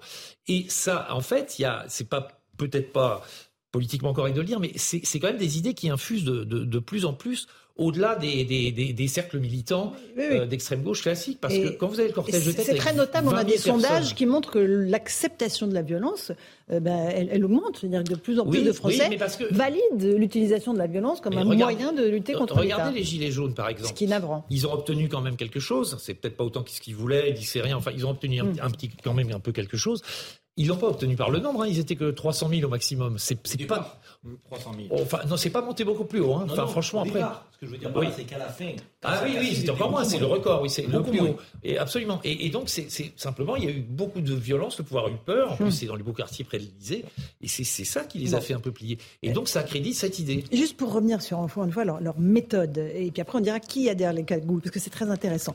La méthode. Donc, il y a des camps d'entraînement. Euh, vous nous confirmez, Thierry Vincent, non, ou pas? Non, je ne confirme pas. Moi, j'en ai jamais vu. Je ne crois pas beaucoup. Alors, mais ils se préparent hein, plusieurs jours à l'avance, bah, ils viennent cacher du matériel. Mais vous savez, moi, je, ne suis pas non plus dans leur, euh, leur truc secret. Hein. Je suis pas en train de préparer des cocktails Molotov avec eux. Hein. Non, mais personne. Je vous rassure. Mais, non, mais, je, mais je sais pas. Ça, ça, je sais pas. Ils gardent leur petit secret de fabrication. Ils vont pas me le dire à moi. D'accord. Ils vont pas me dire oui. non, mais des camps d'entraînement, par contre, j'en ai jamais entendu parler. Je sais que Darmanin en parle. Bon, je sais pas. Faudrait, faudrait qu'ils nous montrent. en tout cas, ils ont une technique évidemment pour euh, se changer très rapidement. Ils ont plusieurs mmh. tenues avec, euh, comme les, les, oignons, il y a plusieurs couches superposées. Et justement, pour éviter une fois qui sont euh, au tribunal éventuellement d'être reconnus, euh, euh, Monsieur Scarpellini.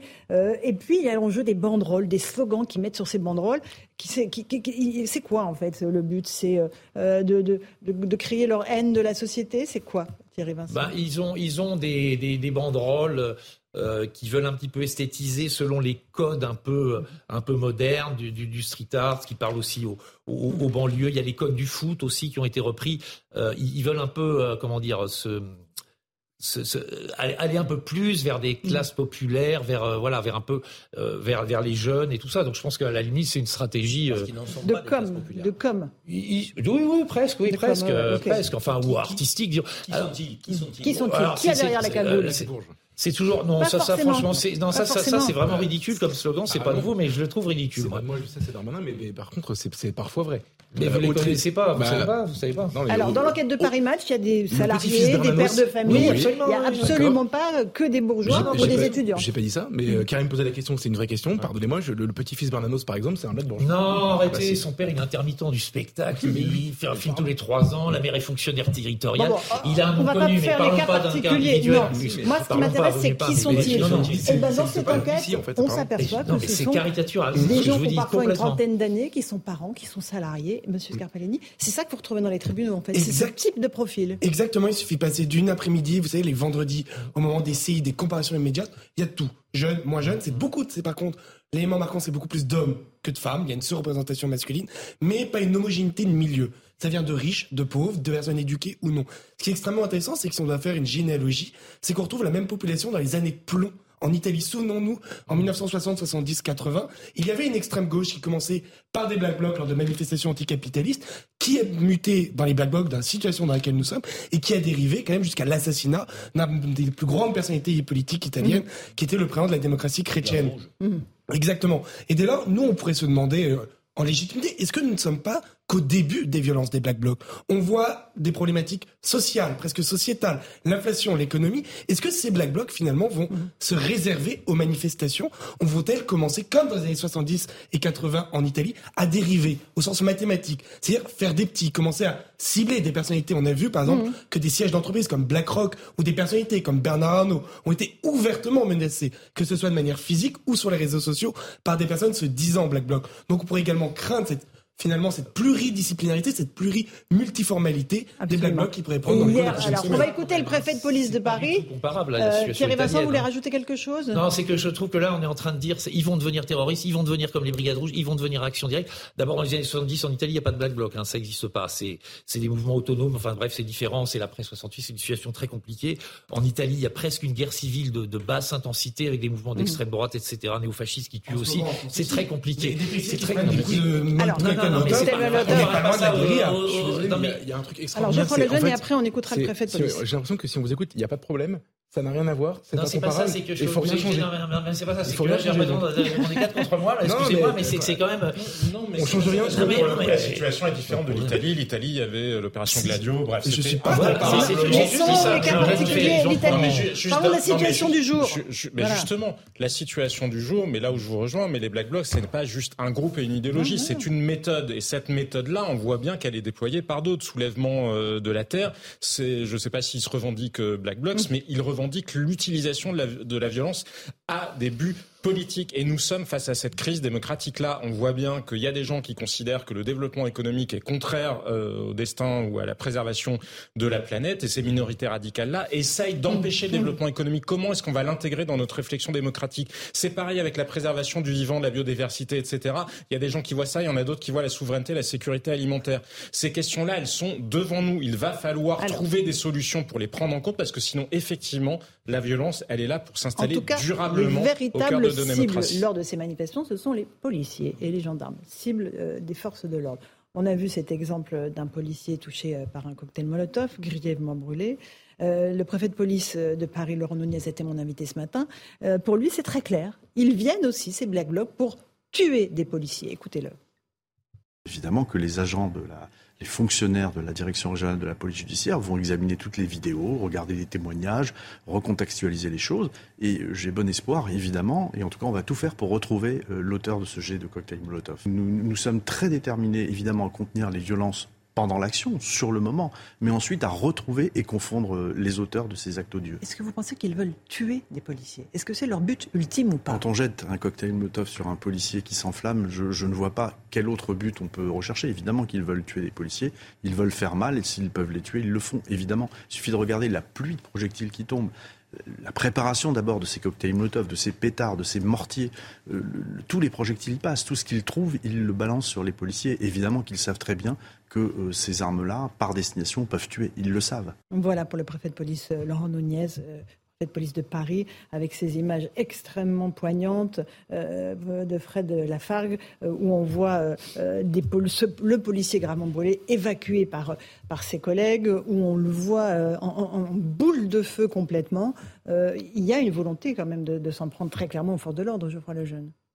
Bah oui, c'est pour ça que moi ce débat commence à m'énerver un peu. C'est on est en train d'essayer de, de, réfléchir à comment préserver leur liberté, comment ne pas basculer dans un système trop liberticide, etc. On parle de gens qui qui sont des assassins en puissance en réalité. Donc pardon, mais euh, mais euh, moi j'ai un policier qui m'a écrit euh, cette semaine après après une émission sur CNews où on, commentait ces images. C'était c'était lundi soir et qui a été qui a été victime pareil de la même chose en fait qui, a, mhm. qui, a, failli être brûlé j'ai honte en fait quand j'entends la teneur de nos débats et, et, et, la teneur de nos préventions à l'idée de, de, régler ce problème en fait. Quand je quand je quand je vois ce que ces gens-là c'est en fait non, non, Alors, Thierry Vincent est journaliste et à côté de vous. Et... Engagez le débat tous les deux. Non, attendez, je, me retrouve dans un débat. On me dit, non, mais, attendez, c'est moi qui l'ai brûlé, c'est moi qui sais du cocktail Molotov. Vous, soupirez pas, vous soupirez pas quand je parle d'un flic qui a été brûlé par un black bloc. Si, si, je soupire. Je soupire justement parce que vous utilisez une émotion légitime et un drame personnel. C'est typique de l'extrême droite. C'est typique de l'extrême droite, bien sûr. On est en train de parler d'assassins d'extrême gauche et vous me parlez d'extrême droite. Moi, écoutez, excusez-moi, je vais partir, j'ai pas l'habitude, mais moi, pour moi, c'est pas des assassins et je conteste ça. J'ai dit en puissance. Ah, un assassin, c'est pas en puissance. Un assassin, c'est pas en puissance. Un assassin est prémédité. Je prends, vous entend plus, vous parlez pas devant le micro. Première chose. Deuxième chose, monsieur est journaliste. Monsieur le jeune, je vais partir. Il y a pas de problème. Restez, on a des questions à vous poser. Heureusement, il est, il est là. Votre discours est insupportable, en fait. Eh ben, s'il est insupportable. Mais restez, monsieur Vincent. C'est insupportable. On échange. Non, non, moi, je veux bien. Excusez-moi, mais non, ça fait une demi-heure que vous les défendez, en fait. Vous êtes tous les soirs ici. Vous le retrouvez tous les soirs ici. Vous, vous parlez, vous, votre métier, en fait. Eh ben, moi aussi, c'est mon métier, c'est de répondre sur les balcons. Vous ne connaissez rien. Vous les défendez Vous connaissez rien. Je ne les défends pas. Ah. Vous, vous, m'enfermez dans un débat. Soit je vais vers le plus répressif, toujours, toujours. Soit je les défends. C'est un piège, c'est un piège. Monsieur Vincent, asseyez-vous. Non, Geoffroy. Je ne suis pas d'accord avec cette ultra-répression. Est-ce que vous pouvez vous taire Est-ce que vous pouvez vous asseoir? Voilà, qu'est-ce que vous voulez que je dise? Non, parce que vous soupirez quand j'en parle. Bon, allez, on va arrêter. Est-ce qu'on peut continuer ce débat Bon, allez, bah, très bien. On continue sans vous. Qu'est-ce que vous voulez que je suis désolé, Laurence, mais, non, mais le débat, il doit se passer dans le respect des uns et des autres. Je suis désolé. En fait, je suis en train de parler d'un policier qui m'a écrit parce qu'il a été brûlé. Il soupire à côté de moi. Je laisse pas passer ça. Je suis désolé, en fait. On avance parce que c'est un dommage, parce qu'on avait des questions à poser. Moi, je vais en revenir aux journalistes euh, de Paris Match qui ont infiltré, évidemment, euh, ces Black Blocs. On découvre des méthodes, effectivement, qui sont quasiment des méthodes militaires. C'est-à-dire, il y a des entraînements. Euh, il y a des tactiques. Et, euh, ils viennent deux ou trois jours avant pour déposer les objets euh, qui vont leur servir pendant la manifestation. On, est très, très très loin d'une nébuleuse désorganisée en réalité, Karim ah ben, À l'évidence, je pense qu'on ne s'improvise pas Black Bloc. Il y a une préparation, il y a une organisation, il y a une structuration dans les modes de guérilla. On a en face de ces Black Blocs des fonctionnaires de police et des gendarmes mobiles qui sont des professionnels du maintien de l'ordre. Donc on n'a pas n'importe qui, on a des gens entraînés, aguerris, formés.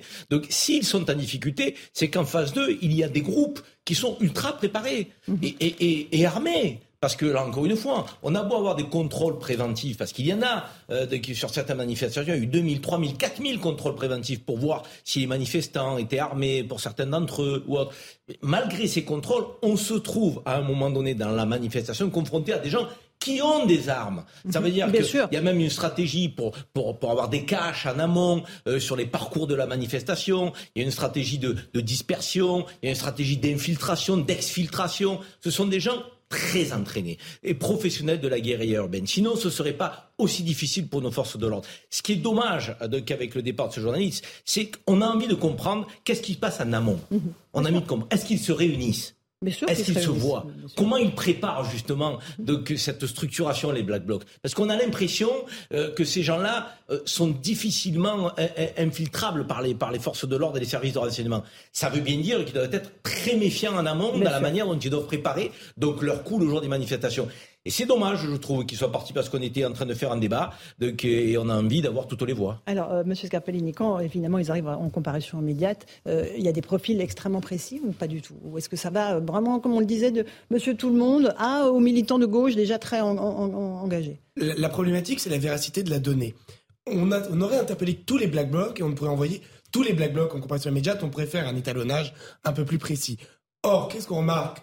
De manière plus, plus, plus précis sur les comparaisons immédiates, comme je vous l'ai dit, sur représentation des hommes, minorisation des femmes, mhm. mais sur les profils, il mais il y en a des femmes. Il y en a. mais c'est pas 50-50. On est davantage sur un ratio 85-15. Mais par contre, l'image un petit peu d'épinal que ce serait des enfants de bourgeois n'est pas minoritaire. Mais elle est vraie.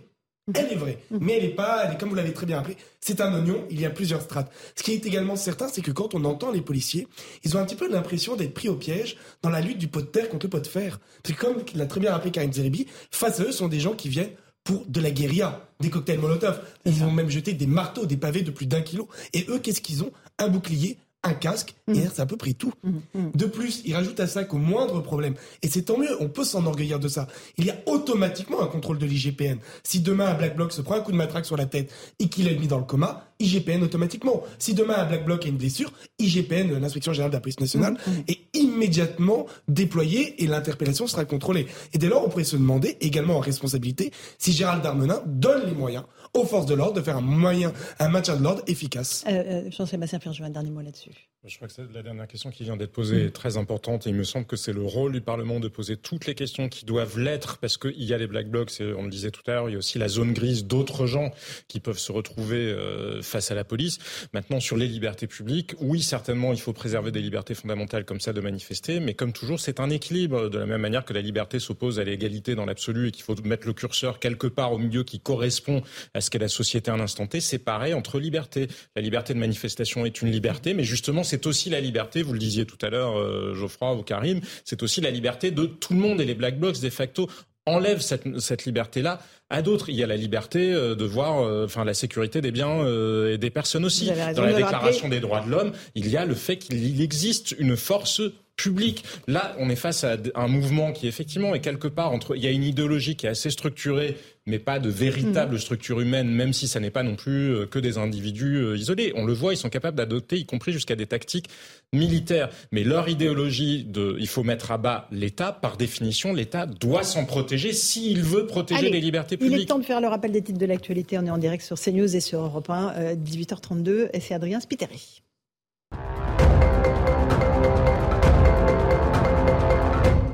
Plusieurs personnes sont jugées à Lyon aujourd'hui essentiellement pour des violences contre des policiers en marge des manifestations du 1er mai. Quatre hommes et quatre femmes. Les réquisitions ont commencé. Selon nos informations, dix mois de prison dont cinq avec sursis ont été requis contre un homme de 42 ans pour jet de projectiles contre des policiers. Olivier Véran appelle les syndicats à avancer deux jours après la mobilisation du 1er mai. Le porte-parole du gouvernement assure que l'exécutif veut poursuivre le dialogue. Il s'est exprimé à l'issue du Conseil des ministres aujourd'hui. Et puis François Braun est favorable à l'interdiction des puffs. Selon le ministre de la Santé, elles amènent une partie des jeunes vers le tabagisme. Ces cigarettes électroniques jetables sont prisées des adolescents. Le gouvernement veut travailler avec les parlementaires pour aboutir à cette interdiction. Voilà, merci Adrien Spiteri. On fait une petite pause. On se retrouve dans un instant dans Punchline sur CNews et sur Europe 1. On parlera du référendum d'initiative partagée. Va-t-il être validé ou non par le Conseil constitutionnel? On rejoindra notre envoyé spécial. Et puis il y aura aussi euh, une casserolade. Il y a une casserolade en ce moment pour euh, un déplacement d'Olivier Dussopt, le ministre du Travail. A tout de suite dans Punchline sur CNews et sur Europe 18h36, on se retrouve en direct dans Punchline sur CNews et sur Europe 1. Le Conseil constitutionnel doit rendre cette décision concernant le référendum d'initiative partagée. Euh, C'était la deuxième mouture qui est proposée, proposée aux sages. Euh, Maureen Vidal, vous vous trouvez avec Laurent Sélarié devant ce Conseil constitutionnel. Il y a beaucoup de forces de l'ordre et on n'a toujours pas de décision, mais ça ne devrait pas tarder. Et oui, Laurence, nous sommes toujours devant le Conseil constitutionnel où nous attendons toujours la réponse hein, des sages sur euh, ce référendum d'initiative partagée qui a été à l'initiative hein, des parlementaires de gauche. Et en attendant, comme vous pouvez le voir, des forces de l'ordre restent devant la grille du Conseil constitutionnel. Euh, sur ces images de Laurence Sélarié, on les voit bien devant la grille. La place André Malraux, à proximité du Conseil constitutionnel, était tout à l'heure placée sous surveillance aussi. Mais le dispositif policier s'est allégé à présent. Il y avait de nombreux camions de police et des scooters pour gérer la circulation qui stationnait pour garder le périmètre. Hein. On se souvient de la dernière fois où des manifestations sauvages ont éclaté juste après la décision des sages qui allait à l'encontre du référendum le 14 avril dernier. Donc le temps que la réponse du Conseil constitutionnel soit donnée, le bâtiment est surveillé et protégé. Et en attendant, on attend donc, comme je vous disais, toujours cette décision qui devrait euh, être donnée dans les minutes à venir à présent. Merci Maureen Vidal avec Laurent Sélarié. On va rejoindre Barbara Durand. On entend déjà le, son des casseroles parce que Barbara, vous vous trouvez dans le 15e arrondissement de Paris euh, avec Laura Lestrade. Là, c'est Olivier Dussopt, ministre du Travail, qui est en déplacement et il y, a quelques personnes avec des casseroles, visiblement. Oui, absolument, Laurence. Euh, les manifestants qui tapent sur des casseroles et qui euh, sifflent et de bien depuis un peu plus d'une heure et demie, soit euh, le temps de la présence d'Olivier Dussopt dans le bâtiment euh, juste derrière nous, dans le 15e arrondissement. Il était euh, venu eh bien, faire une visite dans un centre de formation. Il y a eu un, petit regain d'énergie hein, du côté des manifestants il y a quelques minutes. Alors on, s'attendait à la sortie du ministre, mais apparemment ce n'est pas pour tout de suite. Ce qu'on peut vous dire, c'est qu'il y a un petit peu moins d'une centaine de manifestants et le dispositif sécuritaire eh bien, est impressionnant. Il y a au moins 40 policiers, des membres de CRS, des membres de la BAC, mais également des membres de la Brave M. Euh, une dizaine de camions encerclent ces manifestants qui sont eh sur, sur un bout de trottoir devant un square dans le 15e arrondissement de Paris. Alors ces manifestants, ils, euh, eh bien, ils continuent de faire du bruit, de se faire entendre, même si eh bien, de là où ils se trouvent, ils ne verront pas le ministre sortir. Eh bien, merci beaucoup Barbara Durand avec Laura Lestrade. Gilles Maintré nous a rejoint. Bonsoir. Euh, sur le Conseil constitutionnel, il y a très peu de chances que le référendum d'initiative partagée soit validé. Pourtant, c'est un espoir auquel s'accroche encore un certain nombre d'opposants à la réforme. avant d'être un espoir, c'est une demande de deux tiers des Français. Mhm. Deux tiers des Français qui veulent se prononcer sur cette réforme. Et on arrive quand même à une situation invraisemblable où tout le monde tourne autour du Conseil constitutionnel pour essayer de décrypter un texte constitutionnel qui est quand même très obscur. On n'arrive pas bien à comprendre. Alors, euh, si on le dépose avant que c'est promulgué, mais alors donc ça marche pas parce qu'en fait, y a, la loi n'a pas encore changé. Si on le dépose après, ben alors ça marche plus parce que la loi est passée. Donc en fait, dans tous les cas, on peut pas le faire. Et alors que c'est une demande de tout le monde. Mmh. Mais j'ai envie de dire, là où je comprends pas les, les, les opposants à la réforme, les syndicats, c'est que dans le fond, pourquoi est-ce qu'ils demandent la permission au Conseil constitutionnel pour organiser une consultation? On peut le faire aujourd'hui. C'est facile, il y a des instruments pour le faire. On a bien vu, vous vous souvenez, là, quand il y a eu la primaire populaire mhm, au moment de l'élection présidentielle, bah, en dehors des partis, il y a une association qui s'est créée. Je ne parle pas du résultat, sans commenter euh, ce, qui, en est sorti. Il y a 400 000 personnes qui sont venues voter. Bon, ben là, vu la demande populaire, vu le nombre de gens qui ont envie de s'exprimer sur le sujet, l'intersyndicale a qu'à l'organiser la consultation? Ils ont dit d'ailleurs à un moment, on va faire une consultation, puis plus rien. On les a plus entendus. Et, je trouve qu'il y a une infantilisation des ils citoyens. ils auraient une valeur politique. Mais la il aurait une valeur politique. Il ne que les sondages, Gilles. Non, mais il n'aurait aucune valeur juridique. Mais il aurait une valeur politique. Ça n'a rien à voir un sondage et un vote. Si jamais, si jamais il y avait demain 4 millions de personnes qui se déplaçaient pour exprimer leurs sentiments sur la, sur la réforme, on ne pourrait pas faire comme si ça n'avait pas lieu. Un sondage, c'est quelques coups de téléphone par un sondeur avec un échantillon représentatif. 4 millions de personnes, peut-être plus, qui se déplacent et qui votent. Ça, ça a de la force. On les a eu dans les 13 manifestations. 12 manifestations, on a eu des millions de Français dans la rue. ça n'a rien changé. On n'en a pas eu 4 millions déjà. On en a eu au maximum 1, 1 2 millions. Mhm. Voilà. Et plus précisément, un vote, c'est pas une manifestation. Une manifestation, c'est de dire je proteste, je suis là, etc. Voter, c'est tout le monde, y compris les gens qui sont pour la réforme il y a des gens pour la réforme qui pourraient aller voter. Quand on manifeste, on est simplement contre. C'est ça la différence et c'est ça qui est démocratique. Alors j'aimerais l'avis du, juriste, Monsieur Scarpellini. Le problème, c'est l'éternel débat entre ce qui est légitime et ce qui est légal. Légitimité, légalité. Vous avez raison. Si un référendum réunit 5, 6, même 40 millions de votants, Emmanuel Macron, vous avez quoi pour le contraindre? Rien. Mhm. Ça n'a aucune valeur juridique. Pourquoi est-ce que les manifestants, les syndicats se raccrochent au Conseil constitutionnel? Car c'est le seul moyen de pouvoir rentrer par la petite porte, certes, mais pouvoir rentrer de nouveau dans le débat légal. Or, quelle est la volonté d'Emmanuel Macron? C'est de tourner la page. Or là, on se rend compte qu'il y a encore au moins deux petites portes. Le Conseil constitutionnel, même s'il y a peu de chances d'aboutir, on a vu que le groupe LIO a fait une, une proposition, pardon, a fait une proposition de loi. Ce qui est certain, c'est que le Conseil. sera étudié le 8 juin, et donc la manif, la prochaine manif, c'est le 6 juin. Peu de chances d'aboutir.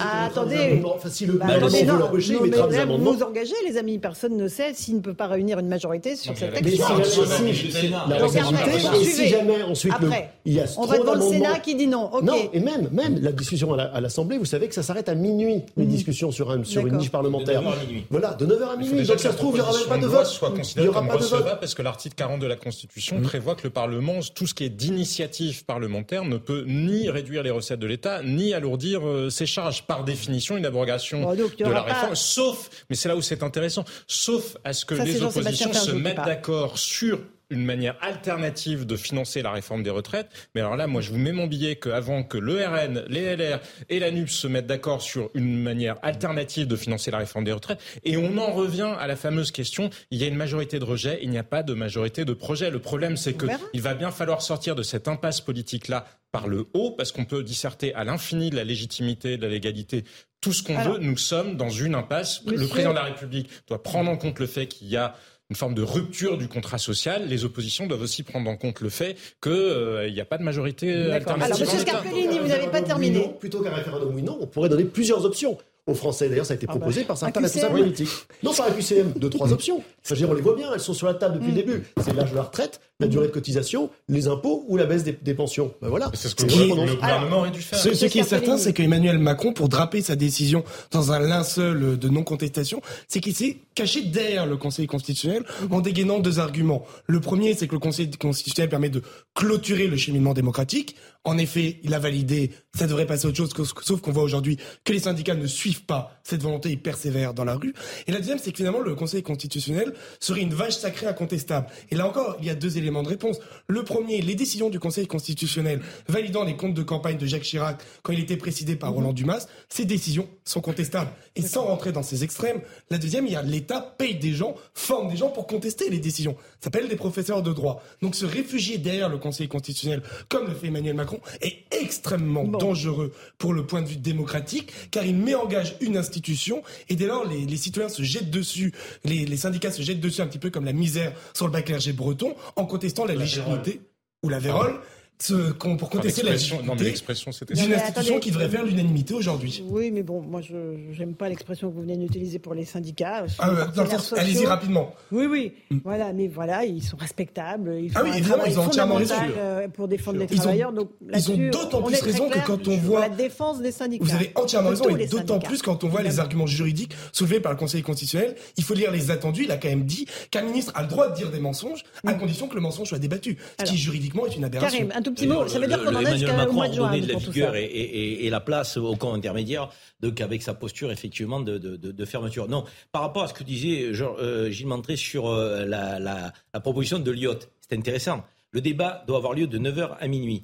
Mais le débat euh, découlera sur un vote si la majorité relative Renaissance ne dépose pas un nombre d'amendements qui seraient susceptibles de bloquer la possibilité de voter. Est-ce que Renaissance va agir comme la NUPS a agi et, ils lui ont suffisamment reproché. Donc au moment du débat sur la réforme de retraite, ça va être un moment très intéressant. Est-ce qu'ils vont accepter qu'il y ait un vote au final donc sur la, demande du groupe Lyot ou est-ce qu'ils vont tout faire pour empêcher à ce que ce vote ait lieu en déposant des amendements qui empêcheront et qui ne permettront pas Mais de ça veut dire qu'on en a pour jusqu'au 8 juin ça va être minimum. C'est ça la vérité. On aura le même problème avec le RIP. Si par extraordinaire, le Conseil constitutionnel nous surprenait et acceptait le RIP, on sait bien que lorsque, et si on a les 4 millions de signatures, enfin les 4,8 millions, on sait bien que le Parlement pourrait très bien décider à nouveau, Tout à fait. voilà, de, ne pas l'accepter. De ne pas l'accepter. donc, le président aussi. Voilà, donc c'est là que la légalité, la légitimité finalement se rejoignent. C'est-à-dire que si à un moment, il faut en sortir ils, politiquement, ils ne feront que si jamais il y a une pression politique, s'il y a suffisamment de Français qui se mobilisent, soit sur le RIP, soit sur une autre consultation, consultation pour montrer que voilà, il y a eu un vote fort et, massif. Et vous voyez bien que toutes les discussions, les débats que nous avons sur les aspects juridiques des choses, ça ne peut pas durer. C'est très bien de respecter les institutions, que chacun se familiarise mmh. peut-être avec les articles de la Constitution, mais c'est quand même la politique qui doit l'emporter, la politique véritablement au sens de trouver un accord dans le pays en l'état, il n'y en a pas. Je vous le disais tout à l'heure, Emmanuel Macron n'a pas compris au lendemain des législatives que, à partir du moment où il n'y avait pas de majorité absolue, nous n'étions plus dans un régime présidentiel comme c'est le cas quand il y a une majorité absolue. Nous sommes dans, une, dans un régime parlementaire. Il a continué avec une pratique présidentielle. Ça n'est pas possible. Il tord les institutions. Il peut nous expliquer autant qu'il veut qu'il a une légitimité, qu'il a été élu. Tout ça est vrai. Oui, la réforme des retraites était dans son. Sauf qu'il n'a pas de. Enfin, il ne l'a pas. Il ne l'a pas et dans des proportions qui dépassent de très loin le nombre de voix qui manquait à Michel Rocard en 1980. Oui, il faudra une dissolution, ne serait-ce que pour mettre les oppositions au pied de leurs propres contradictions. Parce que, je vous le disais, il y a une majorité de rejet, il n'y a pas de majorité de projet. Est-ce que vous croyez que la CGT et la CFDT seraient d'accord sur une réforme? Elles ne sont pas d'accord sur ce que devrait être une réforme. Il faut remettre un vrai débat au cœur des Français. On est passé à côté de la campagne présidentielle. Ça n'est pas que de la faute d'Emmanuel Macron, parce que tout le monde y participe hein, à la campagne. Allez, on va laisser il faut revenir à ça. Il n'y a pas d'autre moyen. La solution n'apportera rien si ce n'est une autre configuration de blocage. Les Français demandent plus de démocratie directe. Et je pense aujourd'hui que quand on est dans la configuration d'une majorité relative, ça s'appelle le référendum, cher ami, la démocratie directe. Et il faut en user quand on est dans cette configuration politique où on n'a pas de majorité claire. Oui, et c'est-à-dire pas, c'est pas contre la démocratie parlementaire, la démocratie directe pour sauver la démocratie parlementaire, au secours de la démocratie parlementaire. Parce qu'on voit bien qu'on ne peut pas réduire les Français à voter tous les cinq ans hmm. contre le Rassemblement national. C'est ce qui se passe aujourd'hui. À chaque élection présidentielle, on va laisser-le finir, Jean-Sébastien. Donc, donc, donc, sur les hmm. projets, il va falloir pouvoir se prononcer. Il y a une demande, il y a des outils, il faut les mettre en œuvre. Mais il y en a euh, très peu. La réalité, c'est qu'en Suisse, il y a moins de 10% de participation au référendum. D'abord, un, c'est pas vrai, elle est supérieure, elle est entre 20 et 40%. Et par ailleurs, et par ailleurs, il peut y avoir des quorums. C'est très bien. S'il n'y a pas assez de gens qui viennent voter un référendum, peut-être que c'est pas le bon sujet. Il ne faut pas embêter les gens, on légifère tellement sur tout. Mais en revanche, je peux vous garantir que s'il y avait demain un référendum sur les retraites, on aurait largement plus de 10%. Plus de 10% de participation. moi, je, suis sur la, je, suis sur la, ligne référendum euh, également, mais à la limite, peu importe. Euh, il y a quelque chose qui me chiffonne là dans toutes les options que vous venez d'étaler les uns les autres sur la manière dont on pourrait échouer cette réforme des retraites. C'est que ce sont des options qui sont chacune arrachées par les oppositions. Typiquement, la décision qu'on attend euh, de manière imminente sur le RIP, mhm. c'est quelque chose qui a été déposé par l'opposition, qui serait éventuellement arraché par le Conseil constitutionnel contre l'avis du gouvernement. Et en fait, ce que je trouve très piégeux dans cette histoire, c'est que moi je suis d'accord avec Jean-Sébastien, c'est un problème politique. Il faudrait qu'Emmanuel Macron propose en fait le référendum. Si ça ne vient pas de lui, en fait on restera dans cette logique d'affrontement. J'ai été très marqué par le débat qu'on a eu la semaine dernière ici sur votre plateau Laurence avec euh, Henri Guénaud, euh, mhm. qui, euh, qui, qui, qui, rappelait que le président est avant tout le garant de l'unité de la nation et qu'en fait aujourd'hui c'est ça qu'on attend de lui, c'est-à-dire il va falloir sortir de tout ça, il va falloir à un moment donné réconcilier les Français et ça ne peut pas être contre son gré, ça ne peut pas être dans l'adversité comme c'est en train de se profiler, même si on imagine tous que ça n'aboutira pas. Et, et, en fait c'est ce geste qui manque aujourd'hui. Pour moi c'est ce geste qui manque de la part d'Emmanuel Macron qui serait aujourd'hui capable de dire. Un dernier mot parce que j'aimerais quand même qu'on. Et la légalité. Je suis d'accord avec toi, Karim. Ce, qui est dramatique, c'est en fait, il Henri Guénaud avait cité tous les renoncements de présidents, ils en ont quasiment chacun eu un. Euh, Pompidou en a eu un, Mitterrand a fait l'école libre, euh, Chirac a fait le CPE. Et en fait, là, Emmanuel Macron se refuse à ça et je pense qu'il peut le payer très cher. Monsieur Scarpellini, juriste. Très rapidement pour euh, compléter ce que vient de dire Geoffroy Lejeune, c'est que symboliquement, le président de la République a deux corps. Celui de chef de l'exécutif, capable de gouverner avec une majorité, avec une majorité relative comme il est à l'Assemblée nationale, ce n'est plus possible. Et dès lors, il doit jouer sur le deuxième corps, garant des institutions, de l'unité nationale et de la fédération de toutes les communautés qui composent notre pays. On le voit également, il n'y arrive pas. Dès lors, on peut même se poser la question, est-ce que la Ve République est encore dans ses organes adéquate à notre société? Le bipartisme qui justifie le régime présidentiel, comme vous l'avez rappelé, c'est terminé. Et qu'on voit que ce soit en 2017, 2022, lors des dernières législatives et lors des, des législatives partielles, pardon, on se rend compte d'une tripartition le centre avec la Macronie, l'extrême droite, l'extrême gauche, et ce qui est extrêmement intéressant, sans aucune porosité des électorats. C'est-à-dire que plus personne ne va voter pour l'un alors que je n'ai pas voté pour lui pour faire barrage à l'autre. Et dès lors, on se rend compte qu'avec un scrutin uninominal à deux tours avec trois blocs, il n'y a aucune majorité. et on peut mettre ici en parallèle que la France est le dernier pays ou presque des démocraties considérées comme contemporaines à avoir ce mode de scrutin. Mm. Dans tous les autres, c'est proportionnel avec une prime. Alors j'aimerais juste garder quelques instants et profiter de la présence de Gilles Maintré, qui est ancien diplomate à Moscou, pour évoquer cette affaire de drone qui euh, a été abattue au-dessus du Kremlin. Euh, l'image est saisissante. Euh, on, voit le dôme du Kremlin et juste au-dessus un drone qui approche et euh, qui est ciblé par la défense antiaérienne et qui explose. Gilles Maintré, euh, le Kremlin dit que ce sont les Ukrainiens, Zelensky non, dit non, on n'a pas voulu tuer Poutine, et là on a euh, M.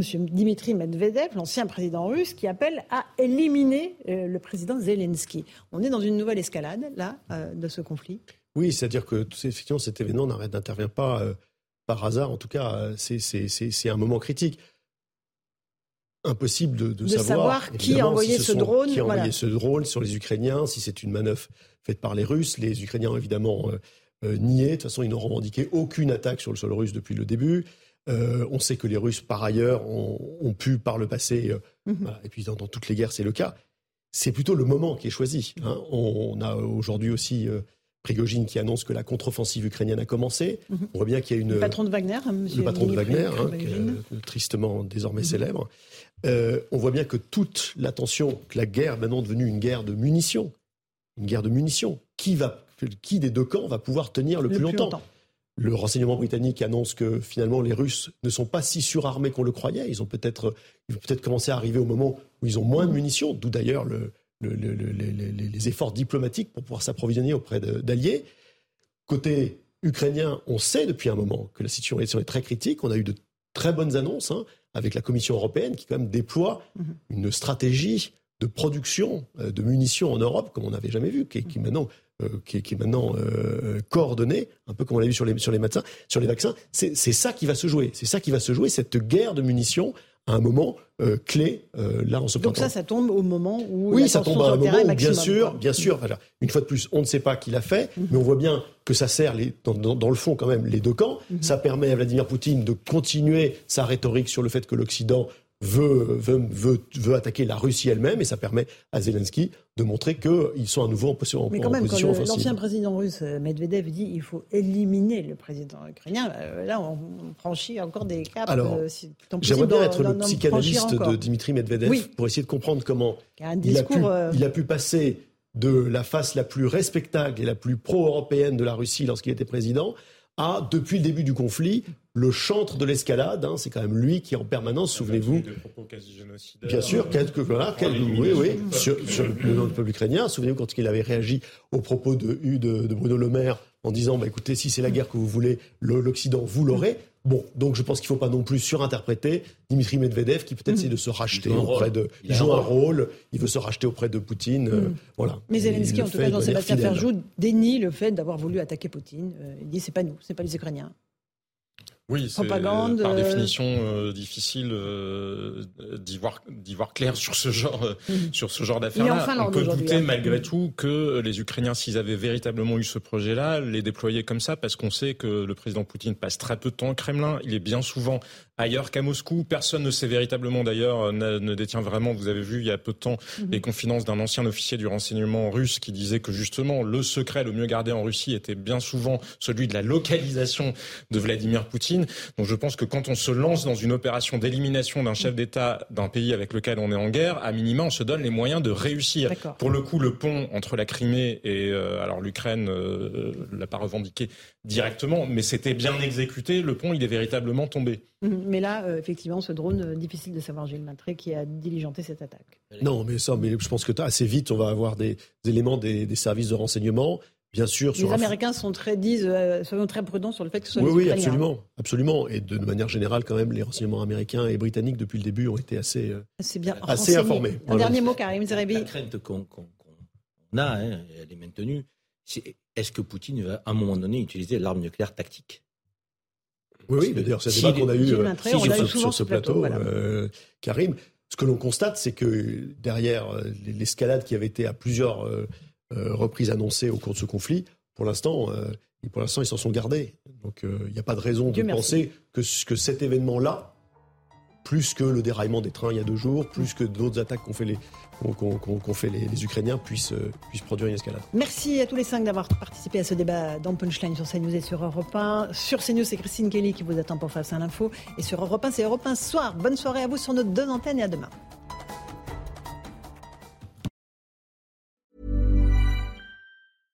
This Mother's Day, treat mom to healthy, glowing skin with Osea's limited edition skincare sets.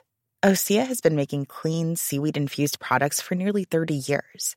Their advanced eye care duo brightens and firms skin around your eyes, while the Golden Glow Body Trio nourishes and smooths skin all over. Go to OSEAMalibu.com and use code MOM for 10% off your first order site wide.